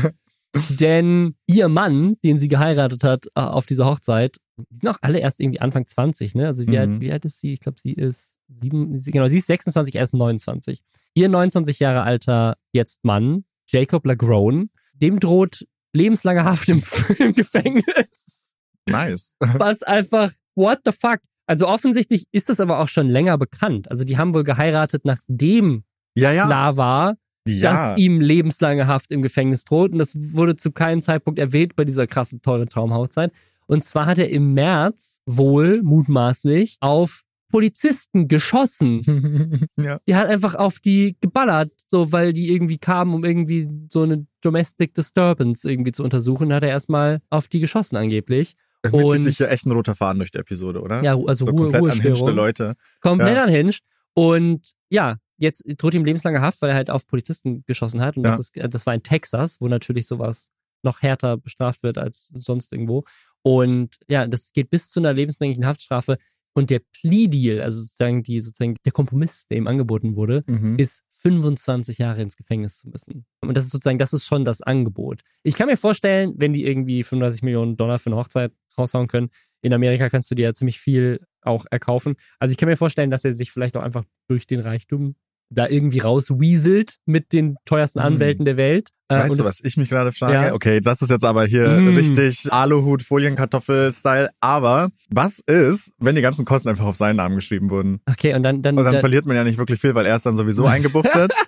sie, sie, hat ihren Influencer-Launch so, bekommen. Sie war so, ey, sie war so, ey, so, die waren einfach nur so, die waren einfach nur so Freunde, die kannten sich so. Und sie meinte so, dieses klassische, wenn wir 30 sind, dann heiraten wir so, wenn wir noch Single sind, war das so, ey, du musst jetzt eh ins Gefängnis. Aber wie wär's so, du kriegst nochmal voll die krasse Fete, ja. voll geil, kannst alle deine Freunde einladen, kannst den mega geilen Junggesellenabschied feiern, krasse Hochzeit, du kannst essen, was du willst, so die leckersten Sachen der Welt, kannst nach Paris reisen und ja. so. Dafür buchen wir das auf dich. Und danach gehst du ins Gefängnis, wir scheiden uns und die Schulden bleiben bei dir, aber ist ja eh egal, weil du bist ja, eh den Rest weiß, deines Lebens. Du wirst einfach nie da rauskommen, deswegen scheiß ja. drauf. Und ich habe eine Influencer-Karriere und wenn die gut läuft, dann kaufe ich dir auch immer Seife. Ich Geld für Zigaretten. Plot Twist. Hey, das wäre, das, das darf man eigentlich nicht sagen, aber ich würde es ja. fast schon feiern, wenn die das wirklich so ausgehackt ist das? Also, wie absurd ist das zu sagen? Also, generell so eine extravagante Hochzeit ist schon krass absurd, ne? Aber wie Komplett. absurd ist das zu sagen, ich gebe jetzt so viel Geld für eine Hochzeit aus, für jemanden, den ich heirate, wo aktuell zumindest die Chance im Raum steht, dass der den Rest seines Lebens im Gefängnis verbringt. Also klar, ich meine, es kann ja auch sein, dass sie dich einfach so krass lieben, dass sie sagen so, keine Ahnung, mit 26 haben die schon so viel Zeit miteinander verbracht, dass sie denkt so, das ist die Person, mit der ich den Rest meines Lebens verbringen will, egal ob ich ihn nie wieder sehe. Ja, eben, also eigentlich wirklich dumm, weil du weißt, er ist nicht der Mann, mit dem du den Rest deines Lebens verbringst, weil er nicht da sein wird. Ja, also ganz, ganz strange. Das Ding ist nur auf Reaktionen also die Reaktion von ihr darauf, dass das dann News wurde, mhm. weltweit, zu dieser Hochzeit, dass ihr Mann tatsächlich lebenslange Haft droht, hat sie ihr Instagram-Profil auf privat geschaltet ja. und ich glaube auch den TikTok-Sachen hat sie gelöscht. Also. Ja, das ist halt das Ding. Ich frage mich, ich frage mich trotzdem, ob das nicht vielleicht wirklich so als Influencer-Launch gedacht war. Klar, weil, also die Sache ist, es ist ja nicht so, als wäre dann dieser riesige Shitstorm, weil er in den Knast muss oder diese riesige Berichterstattung, weil er in den Knast muss und es, und das überrollt sie und sie so, mhm. oh mein Gott, wie, muss ich nicht, ja. jetzt bin ich überfordert, weil du hast diese Situation so groß gemacht, ja. im Wissen, dass das darauf folgen wird. Niemand hätte sich interessiert für irgendeinen so Dude, der mal auf Polizisten geschossen hat. Jetzt ja, ist es eine eben. nationale, internationale News. Und ganz genau, ja. ganz genau. Also ich weiß nicht, mir, mir wirkt das alles schon suspekt. Ja. Ja. Ja. Weißt du, was mir auch suspekt wirkt? TikTok als Ganzes.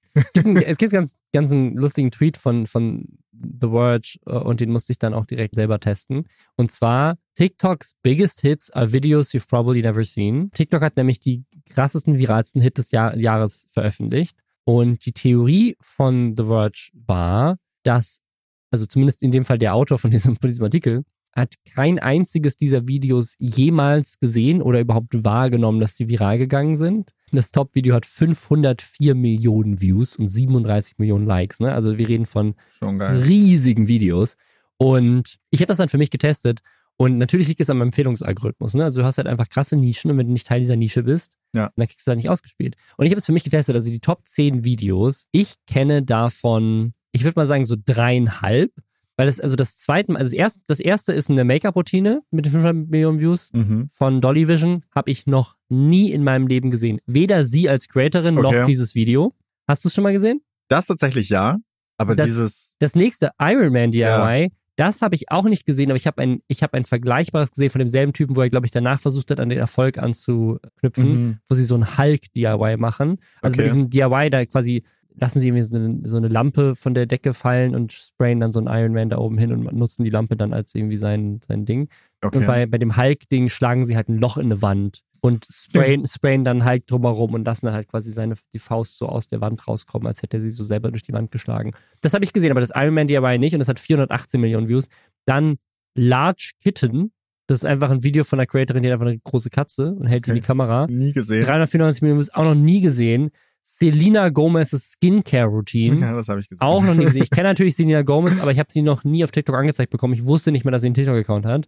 Und ich bin halt wirklich auch viel auf TikTok.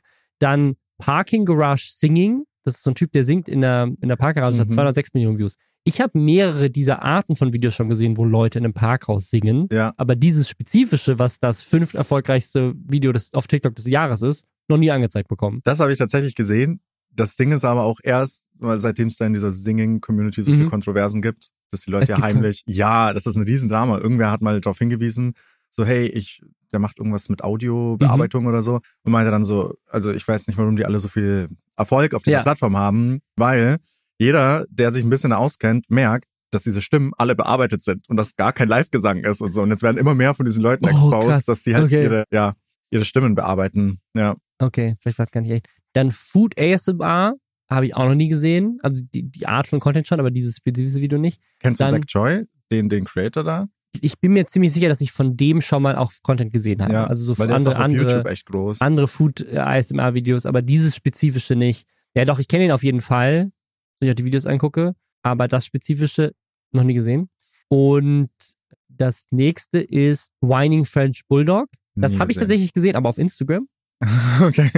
So ein, so ein, kleiner, so ein kleiner French Bulldog Puppy, der halt so ein bisschen so, als würde er reden. Mhm. Dann Cutting Onions, das habe ich tatsächlich gesehen. Das habe ich gesehen und das habe ich auch auf TikTok gesehen. Das ist eine Frau, die hat sich quasi so eine, in ihren Hoodie, so einen Deckel von einem Topf, so einen Glasdeckel reingemacht, damit sie beim Zwiebelschneiden nicht weinen muss. Mhm. Dann. Krass, dass es so viele Views gibt, ja. Toby, Toby Nuggets Cartoon Affirmation. Diese Art von Animation, also diesen Kanal habe ich auf jeden Fall schon mal gesehen, mhm. aber dieses spezifische Video nicht. Das ist ein kleines, sieht aus wie so, eine, so ein Kartoffelmännchen, keine Ahnung, ein braunes Männchen, so ein Cookie, Cookie-Ding, keine Ahnung. Passt auch wieder zum Folgenthema. Und äh, das, das letzte Video, das habe ich tatsächlich auch gesehen. Das ist Pottery Blunders. Das ist so ein Typ, der macht so Töpfersachen und dann fallen die Dinger in sich zusammen. Wobei ich mir auch nicht sicher bin, ob ich dieses spezifische Video gesehen habe oder nur andere Pottery Blunder Videos von ihm, wo er so seine Töpfersachen kaputt macht. Ja, aber crazy. Also ich bin mal gespannt. Ja. Wir haben es euch unten verlinkt, wenn ihr checken wollt, wie viele der erfolgreichsten TikToks ihr gesehen habt. Aber das zeigt nochmal krass, wie eigentlich so auch das was wir als Viralität wahrnehmen, eigentlich sich komplett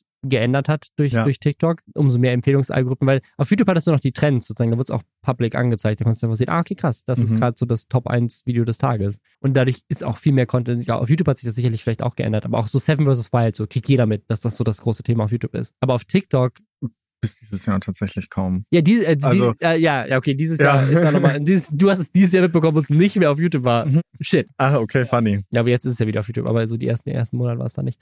Ja, also ganz, ganz faszinierend. Ja, also guckt, guckt mal rein. Ich finde es ganz spannend, wie jeder so eine ganz andere For You-Page hat. Wir hatten das auch gerade wieder in der Diskussion, wie wir so im Büro drüber geredet hatten, meinten so, hey, kennst du diesen Trend? Und wir so, Aha, hä? Mhm. Hier dieses, ja, kennst du dieses, dieses Nalan? Nalalan, naja, dieses aber kleine grüne, so Alien aussehende Mädchen und ihre Großmutter. und es gibt so Sounds, die die ganze Zeit so als Meme benutzt werden. So, okay. It's okay, Birdie. Oder Who's, ah, who's that wonderful girl? Ja, so. ja. Oder also, Are you a little angry? Yeah. Are you a little sad? Yeah. Das kenne ich aber tatsächlich auch nur von Instagram Reels wenn ich da mal aus Versehen reinstolper. Vielleicht, ja. weil der Algorithmus da noch nicht so auf mich spezialisiert ist. Ja, das ist aber jetzt, also ich, ich habe, ich habe, glaube ich, 100 unterschiedliche Memes gesehen, wo Leute diese Sounds nutzen und fand es mega lustig. Aha. Ähm, das ist irgendwie so eine Kinderserie aus Kanada von irgendwie 2002, die jetzt für TikTok quasi ja. irgendjemand entdeckt hat und lauter Memes draus gemacht hat. Ja. Und jetzt nutzt es irgendwie gefühlt jeder.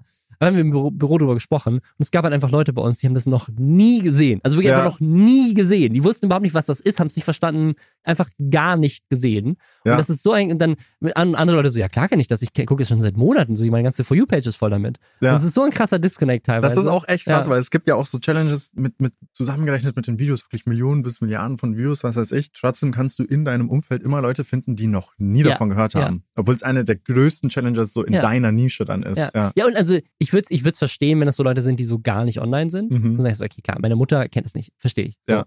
Aber Leute, deren, deren die beruflich halt den ganzen Tag auch auf Social Media rumhängen mhm. und sagen so, nee, ich kenne das nicht. Ja. Ist so absurd, finde ich. Es ja. ist so, hä? Okay, krass. Einfach ganz andere Bubbles teilweise. Ja. Wir haben jetzt noch ein Twitch-Thema. Ähm, bevor wir zu dem ganz großen Aufreger der Woche kommen, nämlich ApoRed. Twitch hat seine Regeln mal wieder geändert. Und das ist ganz spannend, weil, weil sie so, das ist so wie, wie neulich, als Twitch so Glücksspiel verboten hat und dann haben sie aber nur eine Art von, eine Website ver verboten, aber den mhm. Rest nicht. Das ist so, wir haben sie jetzt wieder so, die, ganz viele männliche Streamer regen sich seit längerer Zeit schon drüber auf. Also wirklich seit längerer Zeit meine ich wirklich seit Jahren, ja. dass Frauen auf der Plattform freizügig manchmal unterwegs sind. Ne? Hot Tub Streams war mal so ein Thema mit, mit Amaranth, das war dann so ein Ding. Wobei, ich glaube, deren Hauptaufreger ist eher, dass sie das machen und dann auch noch Erfolg haben. Ich glaube, also, was fällt ja, denen ein? Also ich, ich, ja. so, ich, es, gibt, es gibt einen Teil von mir, der kann das verstehen. Und man sagt so, okay, es gibt irgendwo ein Argument, wo man sagen kann, okay, da gucken vielleicht auch irgendwie Kinder zu und das ist nicht so werbefreundlich, klar, wenn irgendwie alles sexualisiert Aber wird. Diese Aufleger kommen von den Leuten, die Kinder zu Glücksspiel verleiten. Da denke ich mir so, 100%. du und die, und hast die dann sowas von kein genau Recht, so, von, über irgendwas hier ja, ja, zu meckern. Während, während die Ja. Leute so Ü18-Spiele spielen, so, ja, aber die Kinder oder ja, oder genau. Glücksspiel Denk oder doch im- mal an die Stream, Kinder. Im Stream ja, rauchen. 100 so. Euro, Äh, vape, vape, vape. Also es, es gibt so einen klitzekleinen Teil von mir, auch so von Werbefreundlichkeit oder keine Ahnung was. Ist, ein Teil von mir kann das Argument auch irgendwo nachvollziehen, aber ein anderer Teil ist sich 100% sicher, da spielt auch Sexismus eine große Rolle, da spielt Neid Ja. eine große Rolle und es ist ein- einfach so, lass doch die das machen, so, ne? Und jetzt kam eine Änderung, wo, wo Leute halt gesagt haben, so, ja geil, Mhm. Twitch greift endlich durch, so endlich dürfen, müssen die ganzen Frauen weg von der Plattform, so. Und zwar Drogen, Alkoholkonsum, Tabakkonsum, drastische Gewalterstellung, Glücksspiel auch und sexuelle Themen werden nicht mehr auf der Startseite empfohlen bei Twitch. Das ist die große Änderung, wo man sich denkt, so warte mal, Glücksspiel und drastische Gewalterstellung und Drogen waren bisher, wurden beworben von Twitch. Ja, auf wie faszinierend ist das eigentlich? Okay, Ja. aber das, das wurde jetzt geändert. Und jetzt, da haben natürlich alle so, ja, geil, geil, geil. Aber gleichzeitig haben sie gesagt, ja, jetzt, wo wir es nicht auf der Startseite haben, können wir unsere Richtlinien bezüglich so ein paar Themen lockern. Mhm. Unter anderem ist jetzt Twerking, Grinding und Pole Dancing erlaubt, auch ohne Inhaltskennzeichnung. Und, Grinding ist so random, aber ja. und was jetzt wieder erlaubt ist, was vorher tatsächlich verboten war, aber jetzt mit der Inhaltskennzeichnung, also wenn man jetzt kennzeichnet, hey, das ist, das sind sexuelle Inhalte oder sowas, sexuell ähnliche Inhalte, dann dürfen sie ja nicht auf der Startseite, bis sie sauber kennzeichnen. Leute können sich entscheiden, ob sie sie anklicken wollen oder nicht. Inhalte, die Brüste, Gesäß oder das Beckenbereich bewusst hervorheben. Fiktive, gemalte, animierte oder geformte, vollständig entblößte weibliche Brüste und oder Genitalien oder Gesäße unabhängig vom Geschlecht. Das Beschriften von weiblichen Brüsten und oder Gesäßen unabhängig vom, vom Geschlecht. Mhm. Und erotische Tänze, bei denen sich die Tänzer entkleiden oder das Entkleiden andeuten, zum Beispiel Striptease. Also, Die machen jetzt also Cam-Shows auf Twitch. d- so wie ich das, so wie ich das interpretiere, hat Twitch gesagt, wir sind jetzt, wir sind jetzt, so das ist jetzt, das ist jetzt vollkommen, wir, wir lassen so eine, also ich meine, so vollkommene Nacktheit ist da ja jetzt nicht dabei und auch sexuelle Inhalte sind nicht dabei. Ne? Also es ist schon so, dass jetzt, wir machen jetzt keine Full-on-Cam-Shows hier, aber sie haben schon das krass gelockert, was man auf der Plattform machen kann. Und das betrifft ja auch nicht nur Frauen, das betrifft ja potenziell jeden. Und gleichzeitig aber gesagt, wir, wir, wir bewerben die Inhalte weniger präsent auf der Startseite. Was ich, was ich irgendwie richtig interessant finde, und ich frage mich, warum. Also, was ist der, was ist die Begründung dafür? Weil, während ich auch sage, so, ey, in einem Hot Tub in einem Bikini zu streamen, oder jetzt das letzte Meta ist, dass Frauen sozusagen so oben ohne streamen, aber die Kamera halt genau über dem Nippel aufhört Okay. und sie dann halt so da hin und her wackeln und, glaube ich, Leute dann zugucken, weil sie Okay, denken so, oh, witzig. vielleicht rutscht dann doch mal die Ja. Kamera ein Stück runter oder so. Das ist das aktuelle Kreativ. Meta, äh, sagen, wie man so sagt, auf Twitch in dem, in dem Bereich. Und ich- also meine, meine persönliche Meinung ist, lass die Leute doch machen, so. Und jetzt, wo es nicht mehr auf der Startseite beworben wird und man jetzt vielleicht als Streamer nicht das Gefühl hat, oh, meine Werbepartner, aber das tun sie ja eh nicht, weil die kennen Twitch, egal, aber, oder keine Ahnung, ne, me- meine Mutter geht auf Twitch und denkt, das ist das, was mein Sohn macht, oh Gott. Also, keine Ahnung, ne, aber zumindest jetzt nicht mehr auf der Startseite und das ist vor allem, ich finde es vor allem wichtiger, dass Glücksspiel und drastische Gewalterstellung und Drogen nicht mehr auf der Startseite Ja. sind, aber okay. Aber dafür können sie es jetzt halt in ihren Kategorien machen, das finde ich auch voll, ich einen fairen Kompromiss. Die Regeln jetzt gelockert, aber ich glaube, das hat jetzt auch einige Leute aufgeregt, weil sie denken so, hä? Jetzt Aber macht gibt ihr es noch mehr davon? eine Form von Altersprüfung auf Twitch für Accounts? Weil, Du kannst angeben, dass die Inhalte für Erwachsene zugänglich sind. Da musst du auch so ein, okay, ich weiß nicht, ob man sich einloggen muss, aber du musst auf jeden Fall bestätigen, dass du wahrgenommen hast, dass es sich an Erwachsene richtet. finde ich ja ein bisschen fahrlässig von der Plattform, ehrlich gesagt, oder? Also, da treiben sich ja super viele sehr junge Ja, Leute aber rum. ist, also da finde ich tatsächlich fahrlässiger, dass Glücksspiel auch immer noch erlaubt ist. Ja, also dass das überhaupt in Streams erlaubt ist, finde ich auch krass. Also das finde, also in meinen Augen gehört das tatsächlich komplett einfach verboten, diese Glücksspielstreams. Zumindest auf solchen Plattformen, keine Ahnung, wenn es jetzt irgendwie Ja. so eine Art, boah, keine Ahnung, wie so eine Pornoseite für Glücksspielstreams gibt oder sowas, keine Ahnung. Immer noch schwierig, aber von mir aus. Aber so halt auf Twitch und so, ich finde das schon krass. Also ich finde das wirklich hart und dass die Plattform da bis heute komplett drauf scheißt, finde ich krass. Aber wahrscheinlich auch, weil das so krasse Umsätze Ja. auch für die Plattform Ja. generiert, ne? Also ich, ich vermute auch, dass der Grund, warum Twitch so das Thema jetzt sozusagen noch mehr Nacktheit zulässt, als Mhm. es bisher der Fall war, weil es war davor ja verboten und es gab trotzdem, wie gesagt, ne, es gab trotzdem den Outrage. Also es ist jetzt nicht so, als ne, es gab ja trotzdem mega viel Kritik daran, so, oh, die Frau streamt da, oben Ja. ohne, wo man nichts sieht. Und jetzt sind da natürlich mehr Sachen möglich als vorher. Und die Frage ist, macht das Twitch, weil sie Angst haben, dass sonst noch mehr Leute zu Kick rüberwechseln? Also mhm. ja mit Glücksspiel quasi eine Ding. Wenn sie sozusagen jetzt auch noch OnlyFans-Leute verlieren, also Amaranth hat, glaube ich, auch schon einen Exklusiv-Deal mit Kick, auch nicht exklusiv, aber einen Deal mit Kick unterschrieben. Also sie verlieren ganz große Accounts, mhm. die halt so dieses ganze, ich würde mal jetzt in Anführungszeichen sagen, verruchte, ja, mhm. rüberziehen zu Kick, dass sie Angst haben, dass sie dann halt auch ihre Kernzielgruppe verlieren, nämlich 14-jährige Boys, die genau auf sowas stehen halt. Ne? Ja. Ne? Also Montana Blacks Fans so, die denken sich so, oh, ich möchte aber. Ja, stimmt, die Konkurrenz ist höher heutzutage. Ja, schwierig. Also ich weiß es nicht. Also ich, schwierig, ich, spannend. So, also ehrlich gesagt habe ich dazu keine Meinung. Ich, ich finde, sollen die das doch machen, solange es gekennzeichnet ist, vielleicht nicht auf der Startseite beworben wird und irgendwie ab 18 ist, keine Ahnung, ja, dann, dann können sie es doch machen, dann sozusagen, weil ich finde, sozusagen Sexualität auf ein Level zu stellen mit Sachen wie Glücksspiel ist mhm. schwierig. So, ne? Also weil.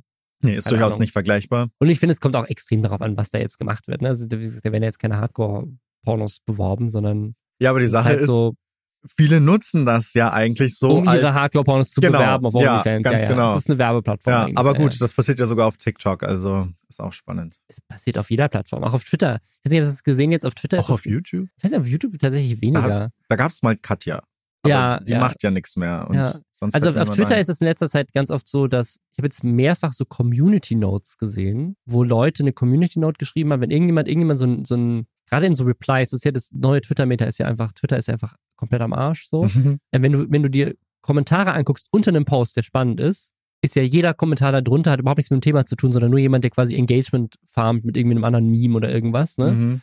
Und ich habe jetzt in letzter Zeit immer wieder so Antworten gesehen, wo jemand einfach sozusagen irgendeine, irgendeine halbnackte Frau unter einen Tweet postet, mhm. so von jemand anderem. So, okay. so, so, so, ein Tweet so, hier ist meine Analyse der wirtschaftlichen Situation in Sri Lanka und dann darunter so, so eine oh halbnackte oh Frau.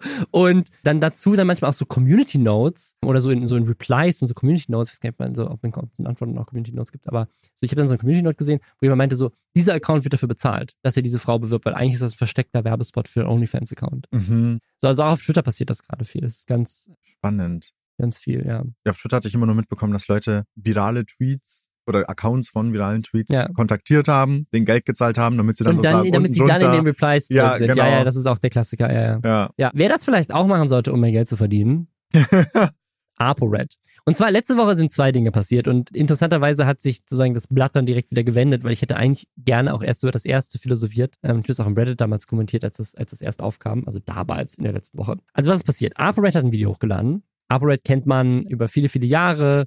War der auch ein gerade nicht häufig kritisierter YouTuber, der, keine Ahnung, irgendwie Songs rausgehauen hat mhm. mit irgendwie homophoben Inhalten, der ja einfach eine Menge Scheiße gemacht. Bis heute auch das erfolgreichste YouTube-Video auf meinem Kanal ist äh, mein Song, wo ich seinen Song parodiere und mich über ihn lustig mache oder ihn so ein bisschen kritisiere in dem Song. Und ja, ApoRed ist aber seit längerer Zeit auch Thema durch Mimi, der mit dem so ein bisschen, oder Mimi hatte mit dem so ein bisschen Beef zusammen mit Leon Mascher und hat ganz viele Sachen über den rausgefunden. Mhm. Unter anderem hat Mimi damals rausgefunden, dass ApoRed einen Insolvenzantrag gestellt hat und dass er pleite ist, hat noch viele andere private Details rausgefunden. Auch teilweise finde ich über zu viel, Grenze. über die Grenze ja. hinaus zu viel. Aber das so, so ein Inkasso äh, hier, dass man nicht, ähm, so ein Insolvenzantrag, das ist auch öffentlich einsehbar halt ja. im Register so.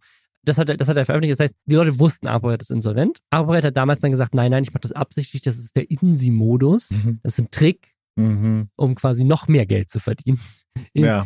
Kennt man, ne? Insolvenzanwälten ist einfach nur ein Trick, ja. damit man noch reicher wird. Und das heißt, die Leute wussten eigentlich, der ist pleite. So, ne? Und auch irgendwie, keine Ahnung, dass, dass er halt seine, seine krassen Lamborghinis nicht mehr wirklich fährt und keine Ahnung, irgendwie so dubiose Werbung in Dubai gemacht, wo Leute meinen, so, okay, du hast das Geld wirklich krass nötig und mhm. so. Und jetzt hat er halt ein Video gemacht, wo er sagt, ich bin jetzt ehrlich. Und das wirkte auch irgendwie smart, weil Tanzverbot, der zum Beispiel vor kurzem gesagt hat, er ist pleite und auch ein paar andere Leute. Spenden erhalten hat. Ne, äh, genau, Spenden äh. erhalten hat. Und halt aber auch einfach so, ne, diese, diese, ich glaube, inzwischen sind die, verzeihen die Leute da vielleicht ein bisschen mehr, keine Ahnung. Auf jeden Fall dachte er, oder das war zumindest die, die Impression so am Anfang, er, er ist jetzt ehrlich, sagt, was der Stand wirklich ist. Und der Stand ist, er hat 3,6 Millionen Euro Steuerschulden, lebt vom Bürgergeld, wie er es mhm. nennt, Bürgergeld oder Bürgi-Geld. Und in Dubai, da war er auch nur eingeladen, hat er gar kein Geld für bekommen, sondern hat quasi das nur mitgenommen, wenn er in Dubai sein kann, etc. Also er hat quasi all diese Vorwürfe gegen ihn bestätigt. Mhm. Und da, das, das Einzige, was mich an diesem Video stutzig gemacht hat, und da wollte ich eigentlich ursprünglich drüber reden, ist 3,6 Millionen Euro Steuerschulden. Wenn du jetzt davon ausgehst, dass das halt zum Mindeststeuersatz von 45 Prozent passiert ist, weil du so viel Geld verdienst, das heißt, du musst 8 Millionen Euro verdient haben. Mhm. Und ich dachte eigentlich, ich kann mir nicht vorstellen, dass Arbeit 8 Millionen Euro verdient hat. Weil dann, also, über, also weil dann muss er ja wirklich gar keine Steuern gezahlt haben über mhm. Jahre oder das kann, kann ich jetzt 8 Millionen Euro in einem Jahr verdient oder auch in zwei, drei oder so. Also weiß ich nicht. Ich finde 8 Millionen ist schon echt eine Summe, wo ich denke, es gibt auf jeden Fall Influencer in Deutschland, die das verdienen, aber ich hätte nicht gedacht ApoRed. Weil ApoRed war zu einer Zeit größer, wobei es haben dann Leute auch korrigiert auf Reddit und meinten, ja, er hatte ja noch diesen Fortnite-Account. Bei, bei Fortnite war er wohl tatsächlich mal eine Zeit lang richtig krass. Aber so die Hochzeiten von ApoRed, die waren so 2000 15. Und da waren die Umsätze noch nicht so krass, wie sie heute sind. Das ist dann schon ziemlich rasant angestiegen seitdem. Aber ich finde, 8 Millionen Euro ist, hätte ich nicht gedacht, dass er so viel verdient. Es kann auch sein, so ja. weiß ich nicht. Aber hätte ich nicht gedacht. Wieso glaubst du, es ist realistisch? Ich, ich schätze schon, dass es realistisch ist. Also der hatte ja, ich glaube, zu einer Zeit irgendwie auch irgendwie drei Accounts, also auf YouTube. Ja, ja genau, er hat diesen Vorteil-Account und noch so seinen zweiten Account. Und ja. was weiß ich, was der noch alles gemacht hat und Instagram und bla bla bla bla bla. Und das, glaube ich, auch vor ein paar Jahren noch, hatte dann nochmal irgendwie eine gute okay. Phase. Ich verdiene einfach zu wenig, glaube ich, merke ich immer wieder. Ja. und das war auch noch vor dieser Adpocalypse und so, ja, als tatsächlich auch der CPM eigentlich durchgehend noch ein bisschen höher aber war. Aber jetzt ist er ja weitaus höher, als er damals noch war. Trotzdem. Na, okay. ja, vielleicht okay. Ja, okay. Ja, aber, aber vielleicht ist es doch ehrlich. Keine Ahnung, dann hatte der ja auch. Placements. Der hatte, hatte er so viele Placements? Ich, vielleicht hatte er auch welche, ich weiß es nicht. Ja, der um, hatte hin und wieder Placements, aber was er halt auch gemacht hat, oder ja, das ist das Ding. Das war auch nicht gekennzeichnete Werbung. Ah, der okay. hat ja dann teilweise auch so, oh Gott, da gab es so viele verschiedene Sachen. Ich glaube, der hat auch mal irgendwie so einen Sneakermarkt irgendwie beworben. Mm, ja, das kann und gut sein. Und da ja, dann ja. selber aber eigentlich das Ding besessen oder so. Stimmt, da gab es auch so ein paar und, Dinge, wo das so, hat Mimi damals Ja, genau. Also der hat ja auch damals ja. schon sehr viel so Scheiße gebaut, um sich halt Kohle in die Tasche zu stecken. Also, vielleicht hat er auch 8 Millionen verdient. Also es und würde mich überraschen, aber vielleicht, also wie gesagt, ich verdiene viel zu wenig. Ich mache mach anscheinend was falsch, weil das hätte ich nicht gedacht. Aber es kann sein. Also die Schulden sind angeblich dadurch entstanden, meint er zumindest im Video, weil ein, Finanzberater ihm gesagt hat, ey, kauf dir doch einfach alles. Ja. Einfach alles. Gib einfach also alles aus. Kleidung, Autos, Schuhe, fuck it, so. Geile Wohnung und du kannst alles als Betriebsausgaben abrechnen, mhm. weil du machst das ja für Content. Und er meinte ja, gut, das konnte er am Ende doch nicht abrechnen und dann hat er alles ausgegeben, hatte kein Geld mehr, jetzt schuldet er 3,6 Millionen Euro dem Staat. Das wiederum fand ich tatsächlich relativ wahrscheinlich, also das hätte ich mir echt gut vorstellen können. Also, ja. dass er irgend so ein, irgend so ein Finanzberater hat, der, der sozusagen ihn da schlecht berät, irgend so der Cousin von irgendwie jemandem, den er kennt und der sagt dann so, ja, easy, gib mal Schuhe, mach mal, also, ne, keine Ahnung, weiß mhm. ich nicht. Und, keine Ahnung, also ich, ich, ich, das kann ich mir schon vorstellen. Ich fand, ich fand die 8 Millionen tatsächlich weniger realistisch, als dass er schlecht beraten wurde. Aber keine Ahnung, weil auch, weil das kommt nicht auch dazu, was man ja die ganze Zeit nicht vergessen darf, ist, wir wissen ja, so das kann man ja auch nachgucken, auch immer noch, dass es einen Insolvenzantrag unter seinem Namen gibt. Ja. Privatinsolvenz. Das heißt, sozusagen, dass er über seine Maße gelebt hat, ist ja eigentlich quasi bewiesen damit. Mhm. Wie hoch jetzt die Summe ist und wie es dazu kam, okay, weiß man nicht. Aber deswegen dachte ich so, okay, da steckt wahrscheinlich schon ein Fünkchen Wahrheit drin, vielleicht macht er die Summe größer, weil es irgendwie geiler aussieht. Das war meine Theorie tatsächlich. Ah, dass er sozusagen mhm. der ganz große Mal war, Wirklichkeit, zumindest. Genau, in Wirklichkeit, in Wirklichkeit schuldet er irgendwie so 200.000 ja. und kann sich nicht, kann sich nicht bezahlen und so alle, aber der macht halt 3,6 Millionen draus, weil das wirkt, als wäre er krasser, als er ist. Das war meine Theorie. Ja. Bis aber dann ein weiteres Video online ging von Leon Mascher, wo Leon Mascher äh, quasi auch ein längeres Video, da passiert vorher noch ein bisschen viel. Das ist, wenn du Eier hast, ist quasi ihr so ihr. Deren so, Prank-Format. Genau, du traust dich nicht, das zu tun, so, genau, ja. Challenge-Format. Und die Person, die da verliert, muss halt immer sich eine Strafe aussetzen. Und in dem Fall war halt die Strafe, du musst ein Fake-Statement recorden. Und Leon Mascher hat quasi das alles vorgeskriptet, so von wegen, der Finanzberater hat dich falsch beraten, 3,6 mhm. Millionen Schulden. So stellen sie es zumindest in dem Video dar. Das war sozusagen alles Leons Idee, um sozusagen ApoRed damit zu bestrafen, dass er das zugibt und dass ja. das alles nicht stimmt. Ne? Und du siehst auch, dass sie zu dem Zeitpunkt, glaube ich, in Istanbul sind und so, also offensichtlich Jetzt sieht er halt doch nicht Bürgergeld in Deutschland. Keine Ahnung. Aber also es, ist, es, es wirkte fake. Und ganz viele Leute haben daraus gemacht, so, oh krass, Abo hat uns alle hops genommen, hat die ganzen Reaction-Streamer, auch in dem Video von Leon Mascher werden die ganzen Reactions reingeschnitten, mhm. wo sie so sagen, so, ah, oh, hier, guck mal, der hat das und das gesagt, so, die wurden alle reingelegt, oh, lol. Wobei ich sagen muss, so, hä? aber wir wissen doch, dass ApoRed insolvent ja. ist. Also ob ja. jetzt, ob jetzt die Summe stimmt oder ob er illegal irgendwie Geld zur Seite geschafft hat oder ja. keine Ahnung was, weggerannt ist und jetzt in, in Dubai oder Istanbul oder keine Ahnung was lebt, um sich vom Staat zu verstecken, keine Ahnung. Ändert ja nichts daran, dass er da doch tatsächlich Seite ist. Seite ist. Ja. So. Und deswegen ist das Statement ja gar nicht so fake.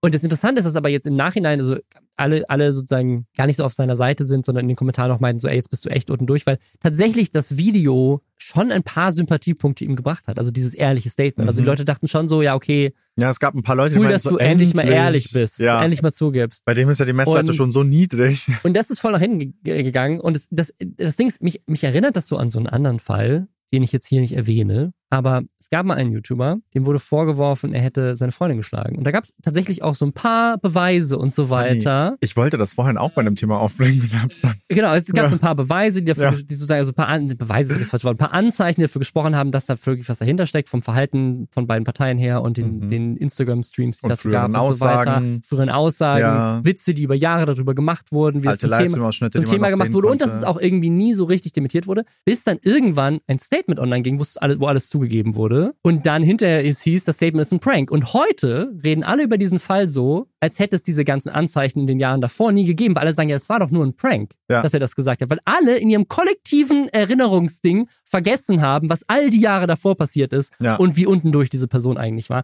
Und ich, meine Theorie ist bei Leo Mascher und, und Operate, dass das vielleicht so eine ähnliche Taktik war, dass sie dachten so, wenn wir es zugeben und dann hinterher sagen, es war fake, dann erinnern sich alle nur noch daran, wie wir die Streamer Hops gen genommen haben in unserem Fake-Statement und vergessen komplett, dass es davor ganz schön viele Anzeichen dafür ja. gab, dass es tatsächlich so war. Ja. Und das hat aber in dem Fall nicht funktioniert. Ich denke, wer weiß, also wenn ein bisschen Zeit vergeht, weil ich weiß, bei dieser anderen Person war das ja tatsächlich auch so, dass die Zweifel anfangs noch größer ja, waren. Ja. Und, mit der, und mit der Zeit haben die Leute das irgendwie so ein bisschen vergessen und denken jetzt nur noch, das war an, ein Prank. an seine Prank-Auflösung genau, Prank, so. Ja, ja. Das hat doch nie gestimmt und ich ist alles auch krass, gelogen. dass sich damals irgendwie niemand dazu getraut hat, irgendwas dazu zu sagen. Ja. Bei, zu seinem Geständnis. Ich glaube, ich und der Esel nennt sich selbst zuerst, ähm, und noch eine andere YouTuberin waren irgendwie so die einzigen zwei mit einer bisschen größeren Plattform, die tatsächlich was dazu gesagt haben auf ihrer Plattform. Ja. Also ganz, ganz weirde Situation. Ja, und ich denke tatsächlich auch, dass es, also meine Theorie, mhm. ja, war ja die ganze Zeit tatsächlich so. Er sieht, okay, hier haben ein paar Leute das gestanden. Tanzverbot hat echt auch sehr viele Spenden, ja. eine hohe ja, Summe ja, mhm. aus Mitleid bekommen. Wie wär's, wenn ich das Gleiche versuche und vielleicht schlagen die Leute bei mir auch vor, mich zu unterstützen und so kann ich halt nochmal Kohle abgreifen, weil er hat ja wirklich komplett gar keine Standards dabei, wie er an Geld kommt, so. Und das war halt die ganze Zeit meine Theorie und dadurch, dass es halt auch nach hinten hätte losgehen können, hat man halt mhm. vorher noch dieses Ding gefilmt, so, ja, wir können das ja dann als Prank auflösen, wenn es halt nicht klappt. Und dann kam halt die Auflösung, weil alle sich dachten so, ja, gut, ja, also ja. warum sollten wir dir jetzt helfen? Hast du halt selber verkackt. Und er hat ja auch die Schuld irgendwie auch von sich geschoben ja, also die ganze ich, Zeit. Also ich, ich glaube, dass es die ganze Zeit auch als Prank geplant war schon. Und das ist, aber es ist auch einfach ein gutes, gutes Video für Leon. Ich glaube nur, dass, also das Interessante ist, ich, ich habe das Gefühl, die haben komplett, also zumindest ApoRed, Leon Mascher vielleicht ist er doch auch klüger und hat den so ein bisschen oh, in, die, in, die, Falle gelockt. Ich weiß es nicht. Aber so weit glaube, würde ich mich nicht aus dem Ich glaube, Arbeit hat komplett äh, sozusagen, also ich meine, das hat er eh vorher schon, aber ich glaube, er hat komplett sozusagen den, den, das Gefühl dafür verloren, wie Leute ihn sehen und wahrnehmen, mhm. weil ich glaube jetzt auch nach dieser Aktion, weil seine Fans damals ihn gefeiert haben, das waren ja auch alles kleine Jungs, so. Ja. Und auch alle Streamer und so weiter, die darauf jetzt reacten. Es gab einige, die man so, oh, voll cool, hat uns alle hops genommen, aber ähm, ich habe das Gefühl, so, der ist halt einfach komplett unten durch und so ein ehrliches Statement hätte tatsächlich helfen können, seinen Ruf langsam wieder aufzubauen. Weil mhm. einfach zu sagen, so, yo Leute, ich hab's halt verkackt. So, ich habe Schulden, ich habe geblendet, das ist ja okay, so, das ist irgendwie nachvollziehbar. Ist trotzdem doof, aber es ist so, mhm. es ist so, ich glaube, jeder kann da mitfühlen und sagen so, ja, okay, ich verstehe, dass, dass das richtig peinlich ist, so hohe Schulden zu haben und das ja. irgendwie nicht zugeben zu wollen äh, im Internet. Und dass du dich jetzt getraut hast und das irgendwie gemacht hast, ist irgendwie cool. Und dann aber am Ende zu sagen, so, hahaha, äh, äh, ne, ihr Loser, ihr Loser, ich, ich habe euch verarscht. Ja. Und er, am Ende, das habe ich auch nicht verstanden, am Ende von dem Leon Marchel-Video sagt er auch, es gibt jetzt ein Video, wo ich offenlege, wie es wirklich ist, mit Beweisen, mit Finanzstatements und so weiter. Ach, wie oft hat er sowas schon gesagt? Ja, aber ey. das Video ist nicht online. Er meint, also in dem Leon Marchel-Video sagt er, ja. wenn das jetzt online geht, ist dieses Video schon online, wo ich, wo ich halt zeige, dass es alles gelogen ist. Mhm und ich wirklich reich bin. Ja. Und das Video gibt's aber nicht. Es ist nicht da. Ja. Also so, okay, wo ist das? Ja. Ja, keine Ahnung. Das so ein faszinierendes Ding irgendwie. Irgendwie auch traurig. Ich habe halt das Gefühl, der ist 2015 oder so hängen geblieben. Ja, 100 Prozent. Ja, und ja, seitdem ja. hat er sich kopflich Ja. einfach null weiterentwickelt und realisiert auch nicht so ganz, dass die Welt sich schon weitergedreht hat. Ja. Ja. Was ich, was, was ich so schade schade fand, weil ich glaube, er war mir tatsächlich zum ersten Mal ein kleines bisschen sympathisch in diesem 3,6 Millionen Video. Weil ich dachte so, also auch wenn, wenn er so Burgi-Geld, wie er das so gesagt Mhm. hat und so, es war so, keine Ahnung, irgendjemand, irgendjemand meinte äh, auf Twitter, ist so iconic irgendwie. So, er ist halt so ein Charakter und er kann das irgendwie so, so für alles, was er irgendwie an Scheiße gebaut hat, zu sagen, werde ich nie ein Fan sein. Mhm. Aber ich dachte so, ey, finde ich korrekt, so dass du Ja. es jetzt zugibst. Und jetzt am Ende so, hahaha, es ist so dumm. Der hat halt super hohes Meme-Potenzial, so eine Art, sich auszudrücken Ja. und zu geben, die halt auch Wiedererkennungswert hat. Also der könnte ja darauf tatsächlich auch was halbwegs Sinnvolles aufbauen. Ja. ja. Zu guter Letzt haben wir noch ein, ein klitzekleines Mini-Update und zwar More Nutrition. ja. Da gab es eine Razzia. Grüße an Christian. Christian, Christian, und jetzt langsam ist der Punkt, wo ich wirklich denke so, what the fuck? Wird, ist da, kommt da alles raus? So, was ist denn da los? Hast du den Steuerung F-Beitrag und den Jan Böhmermann-Beitrag Ja, über ja, ja. angeschaut? Ja, also da läuft ja wirklich sehr viel Genau, und jetzt- Spannendes ab. Jetzt, was bei, was bei Nutrition jetzt passiert ist, ist, es gab eine Razzia vom Zoll. Mhm. Also ein Thema, was überhaupt nicht Thema war bei Steuerung F, überhaupt nicht Thema war von Julian Ziedler oder Flying Uwe, überhaupt nicht Thema war beim, beim ZDF-Magazin. Nö, komplett neues Thema, komplett neue Sache. Der Zoll hat eine Razzia gemacht, weil es irgendwie einen Tipp gab, dass sie massive Verstöße gegen das Schwarzarbeitsbekämpfungsgesetz, typisch deutsches Wort, da das ist der vorliegen. Und tatsächlich haben sie bei 84 Personen Mhm. den Verdacht, dass sie ohne Aufenthaltstitel und ohne gültige Arbeitserlaubnis arbeiten. Das ist laut dem Zoll eine unverhältnismäßig hohe Anzahl Ja. von 344 Angestellten. Also bin mir sicher, keine Ahnung, bei so großen Unternehmen, das kommt sicherlich öfters mal vor, so, dass da jemand gefunden wird. Aber äh, Zoll sagt, das ist nicht normal, dass das so viele sind. Ja. Plus, es gab wohl auch vier Verhaftungen, weil Genau. irgendwie Geldstrafen nicht gezählt wurden. Es gab gefälschte Pässe. Leute wurden unter Mindestlohn bezahlt. das finde ich tatsächlich das Krasseste. Also, weil Ja, ich finde, man kann auf der einen Seite das Argument machen, okay, dass da jetzt sozusagen Leute ohne Arbeitserlaubnis arbeiten, mhm. so je nachdem, wie links man ist, kann man vielleicht noch das Argument machen, so, das sind vielleicht einfach Leute, die brauchen halt Arbeit und die geben denen Arbeit irgendwie, ne? So, keine Ahnung. ja. Kann, man könnte ja, noch dann so, ist aber halt man, die Frage, unter man- welchen Bedingungen. man ne? könnte, man könnte noch, genau, das, Ja. man könnte noch so das Argument machen von wegen so, More Nutrition ist einfach, die sind einfach so herzlich, die haben einfach ganz viele geflüchtete Menschen aufgenommen, die halt einfach, keine Ahnung, super lange auf ihren Asylantrag warten mussten, keine Ahnung.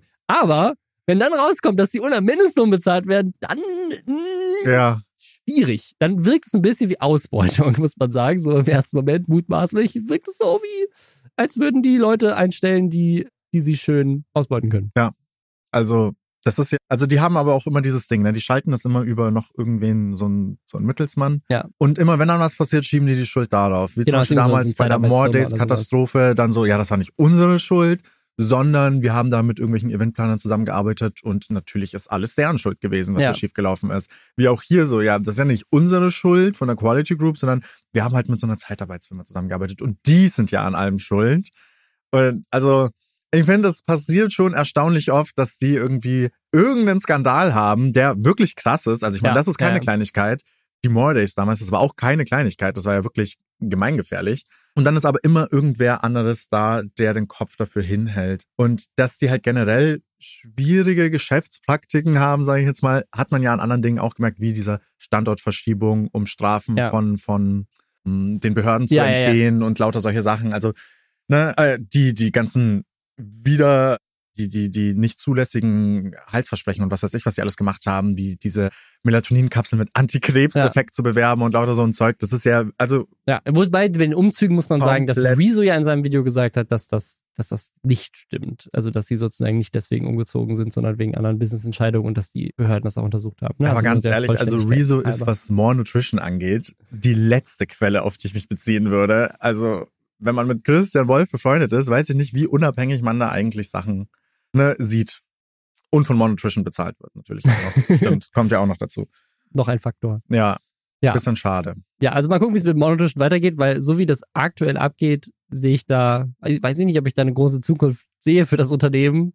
So, also ich weiß nicht, wie viele unterschiedliche Skandale man noch haben möchte, bevor die Leute halt sagen, okay, vielleicht kaufe ich doch keinen Crunchy Flavor. es, das Witzige ist ja, das, das Produkt verklumpt ja auch irgendwie noch die ganze Zeit und die Leute haben massiv Probleme damit, aber kaufen es trotzdem. Also ich glaube, die haben es halt wirklich einfach geschafft, einen Punkt zu erreichen, an dem diese Maschine zu groß ist, als dass es einfach irgendwie kippt durch so einen Skandal. Also da müsste schon mhm. wirklich irgendwas passieren wie, was weiß ich, so eine Schadstoffbelastung in Produkten, die irgendwie wen umbringt. Und selbst dann gibt es wahrscheinlich noch Leute, die sagen so, ja, kann ja mal passieren, das war eine Zeitarbeitsfirma, die daran schuld ist oder so. Also kein Plan. Ja, ja. geht ganz schön ab. Geht ganz schön ab und ich verstehe es nicht. Nee. Mal gucken. Wir beobachten das weiter für euch. Danke, dass du heute hier dabei warst. Ja, super gerne. Und ja, wir hören uns nächste, nee, tatsächlich hören wir uns nicht nächste Woche wieder. Gut, dass ich daran denke. Nächste Woche ist Weihnachten, also ein Tag vor Weihnachten. Deswegen machen wir oh. nächste Woche, oh, oh ja, mein Gott, shit. der Wievielte ist. Oh Gott, mein Gott.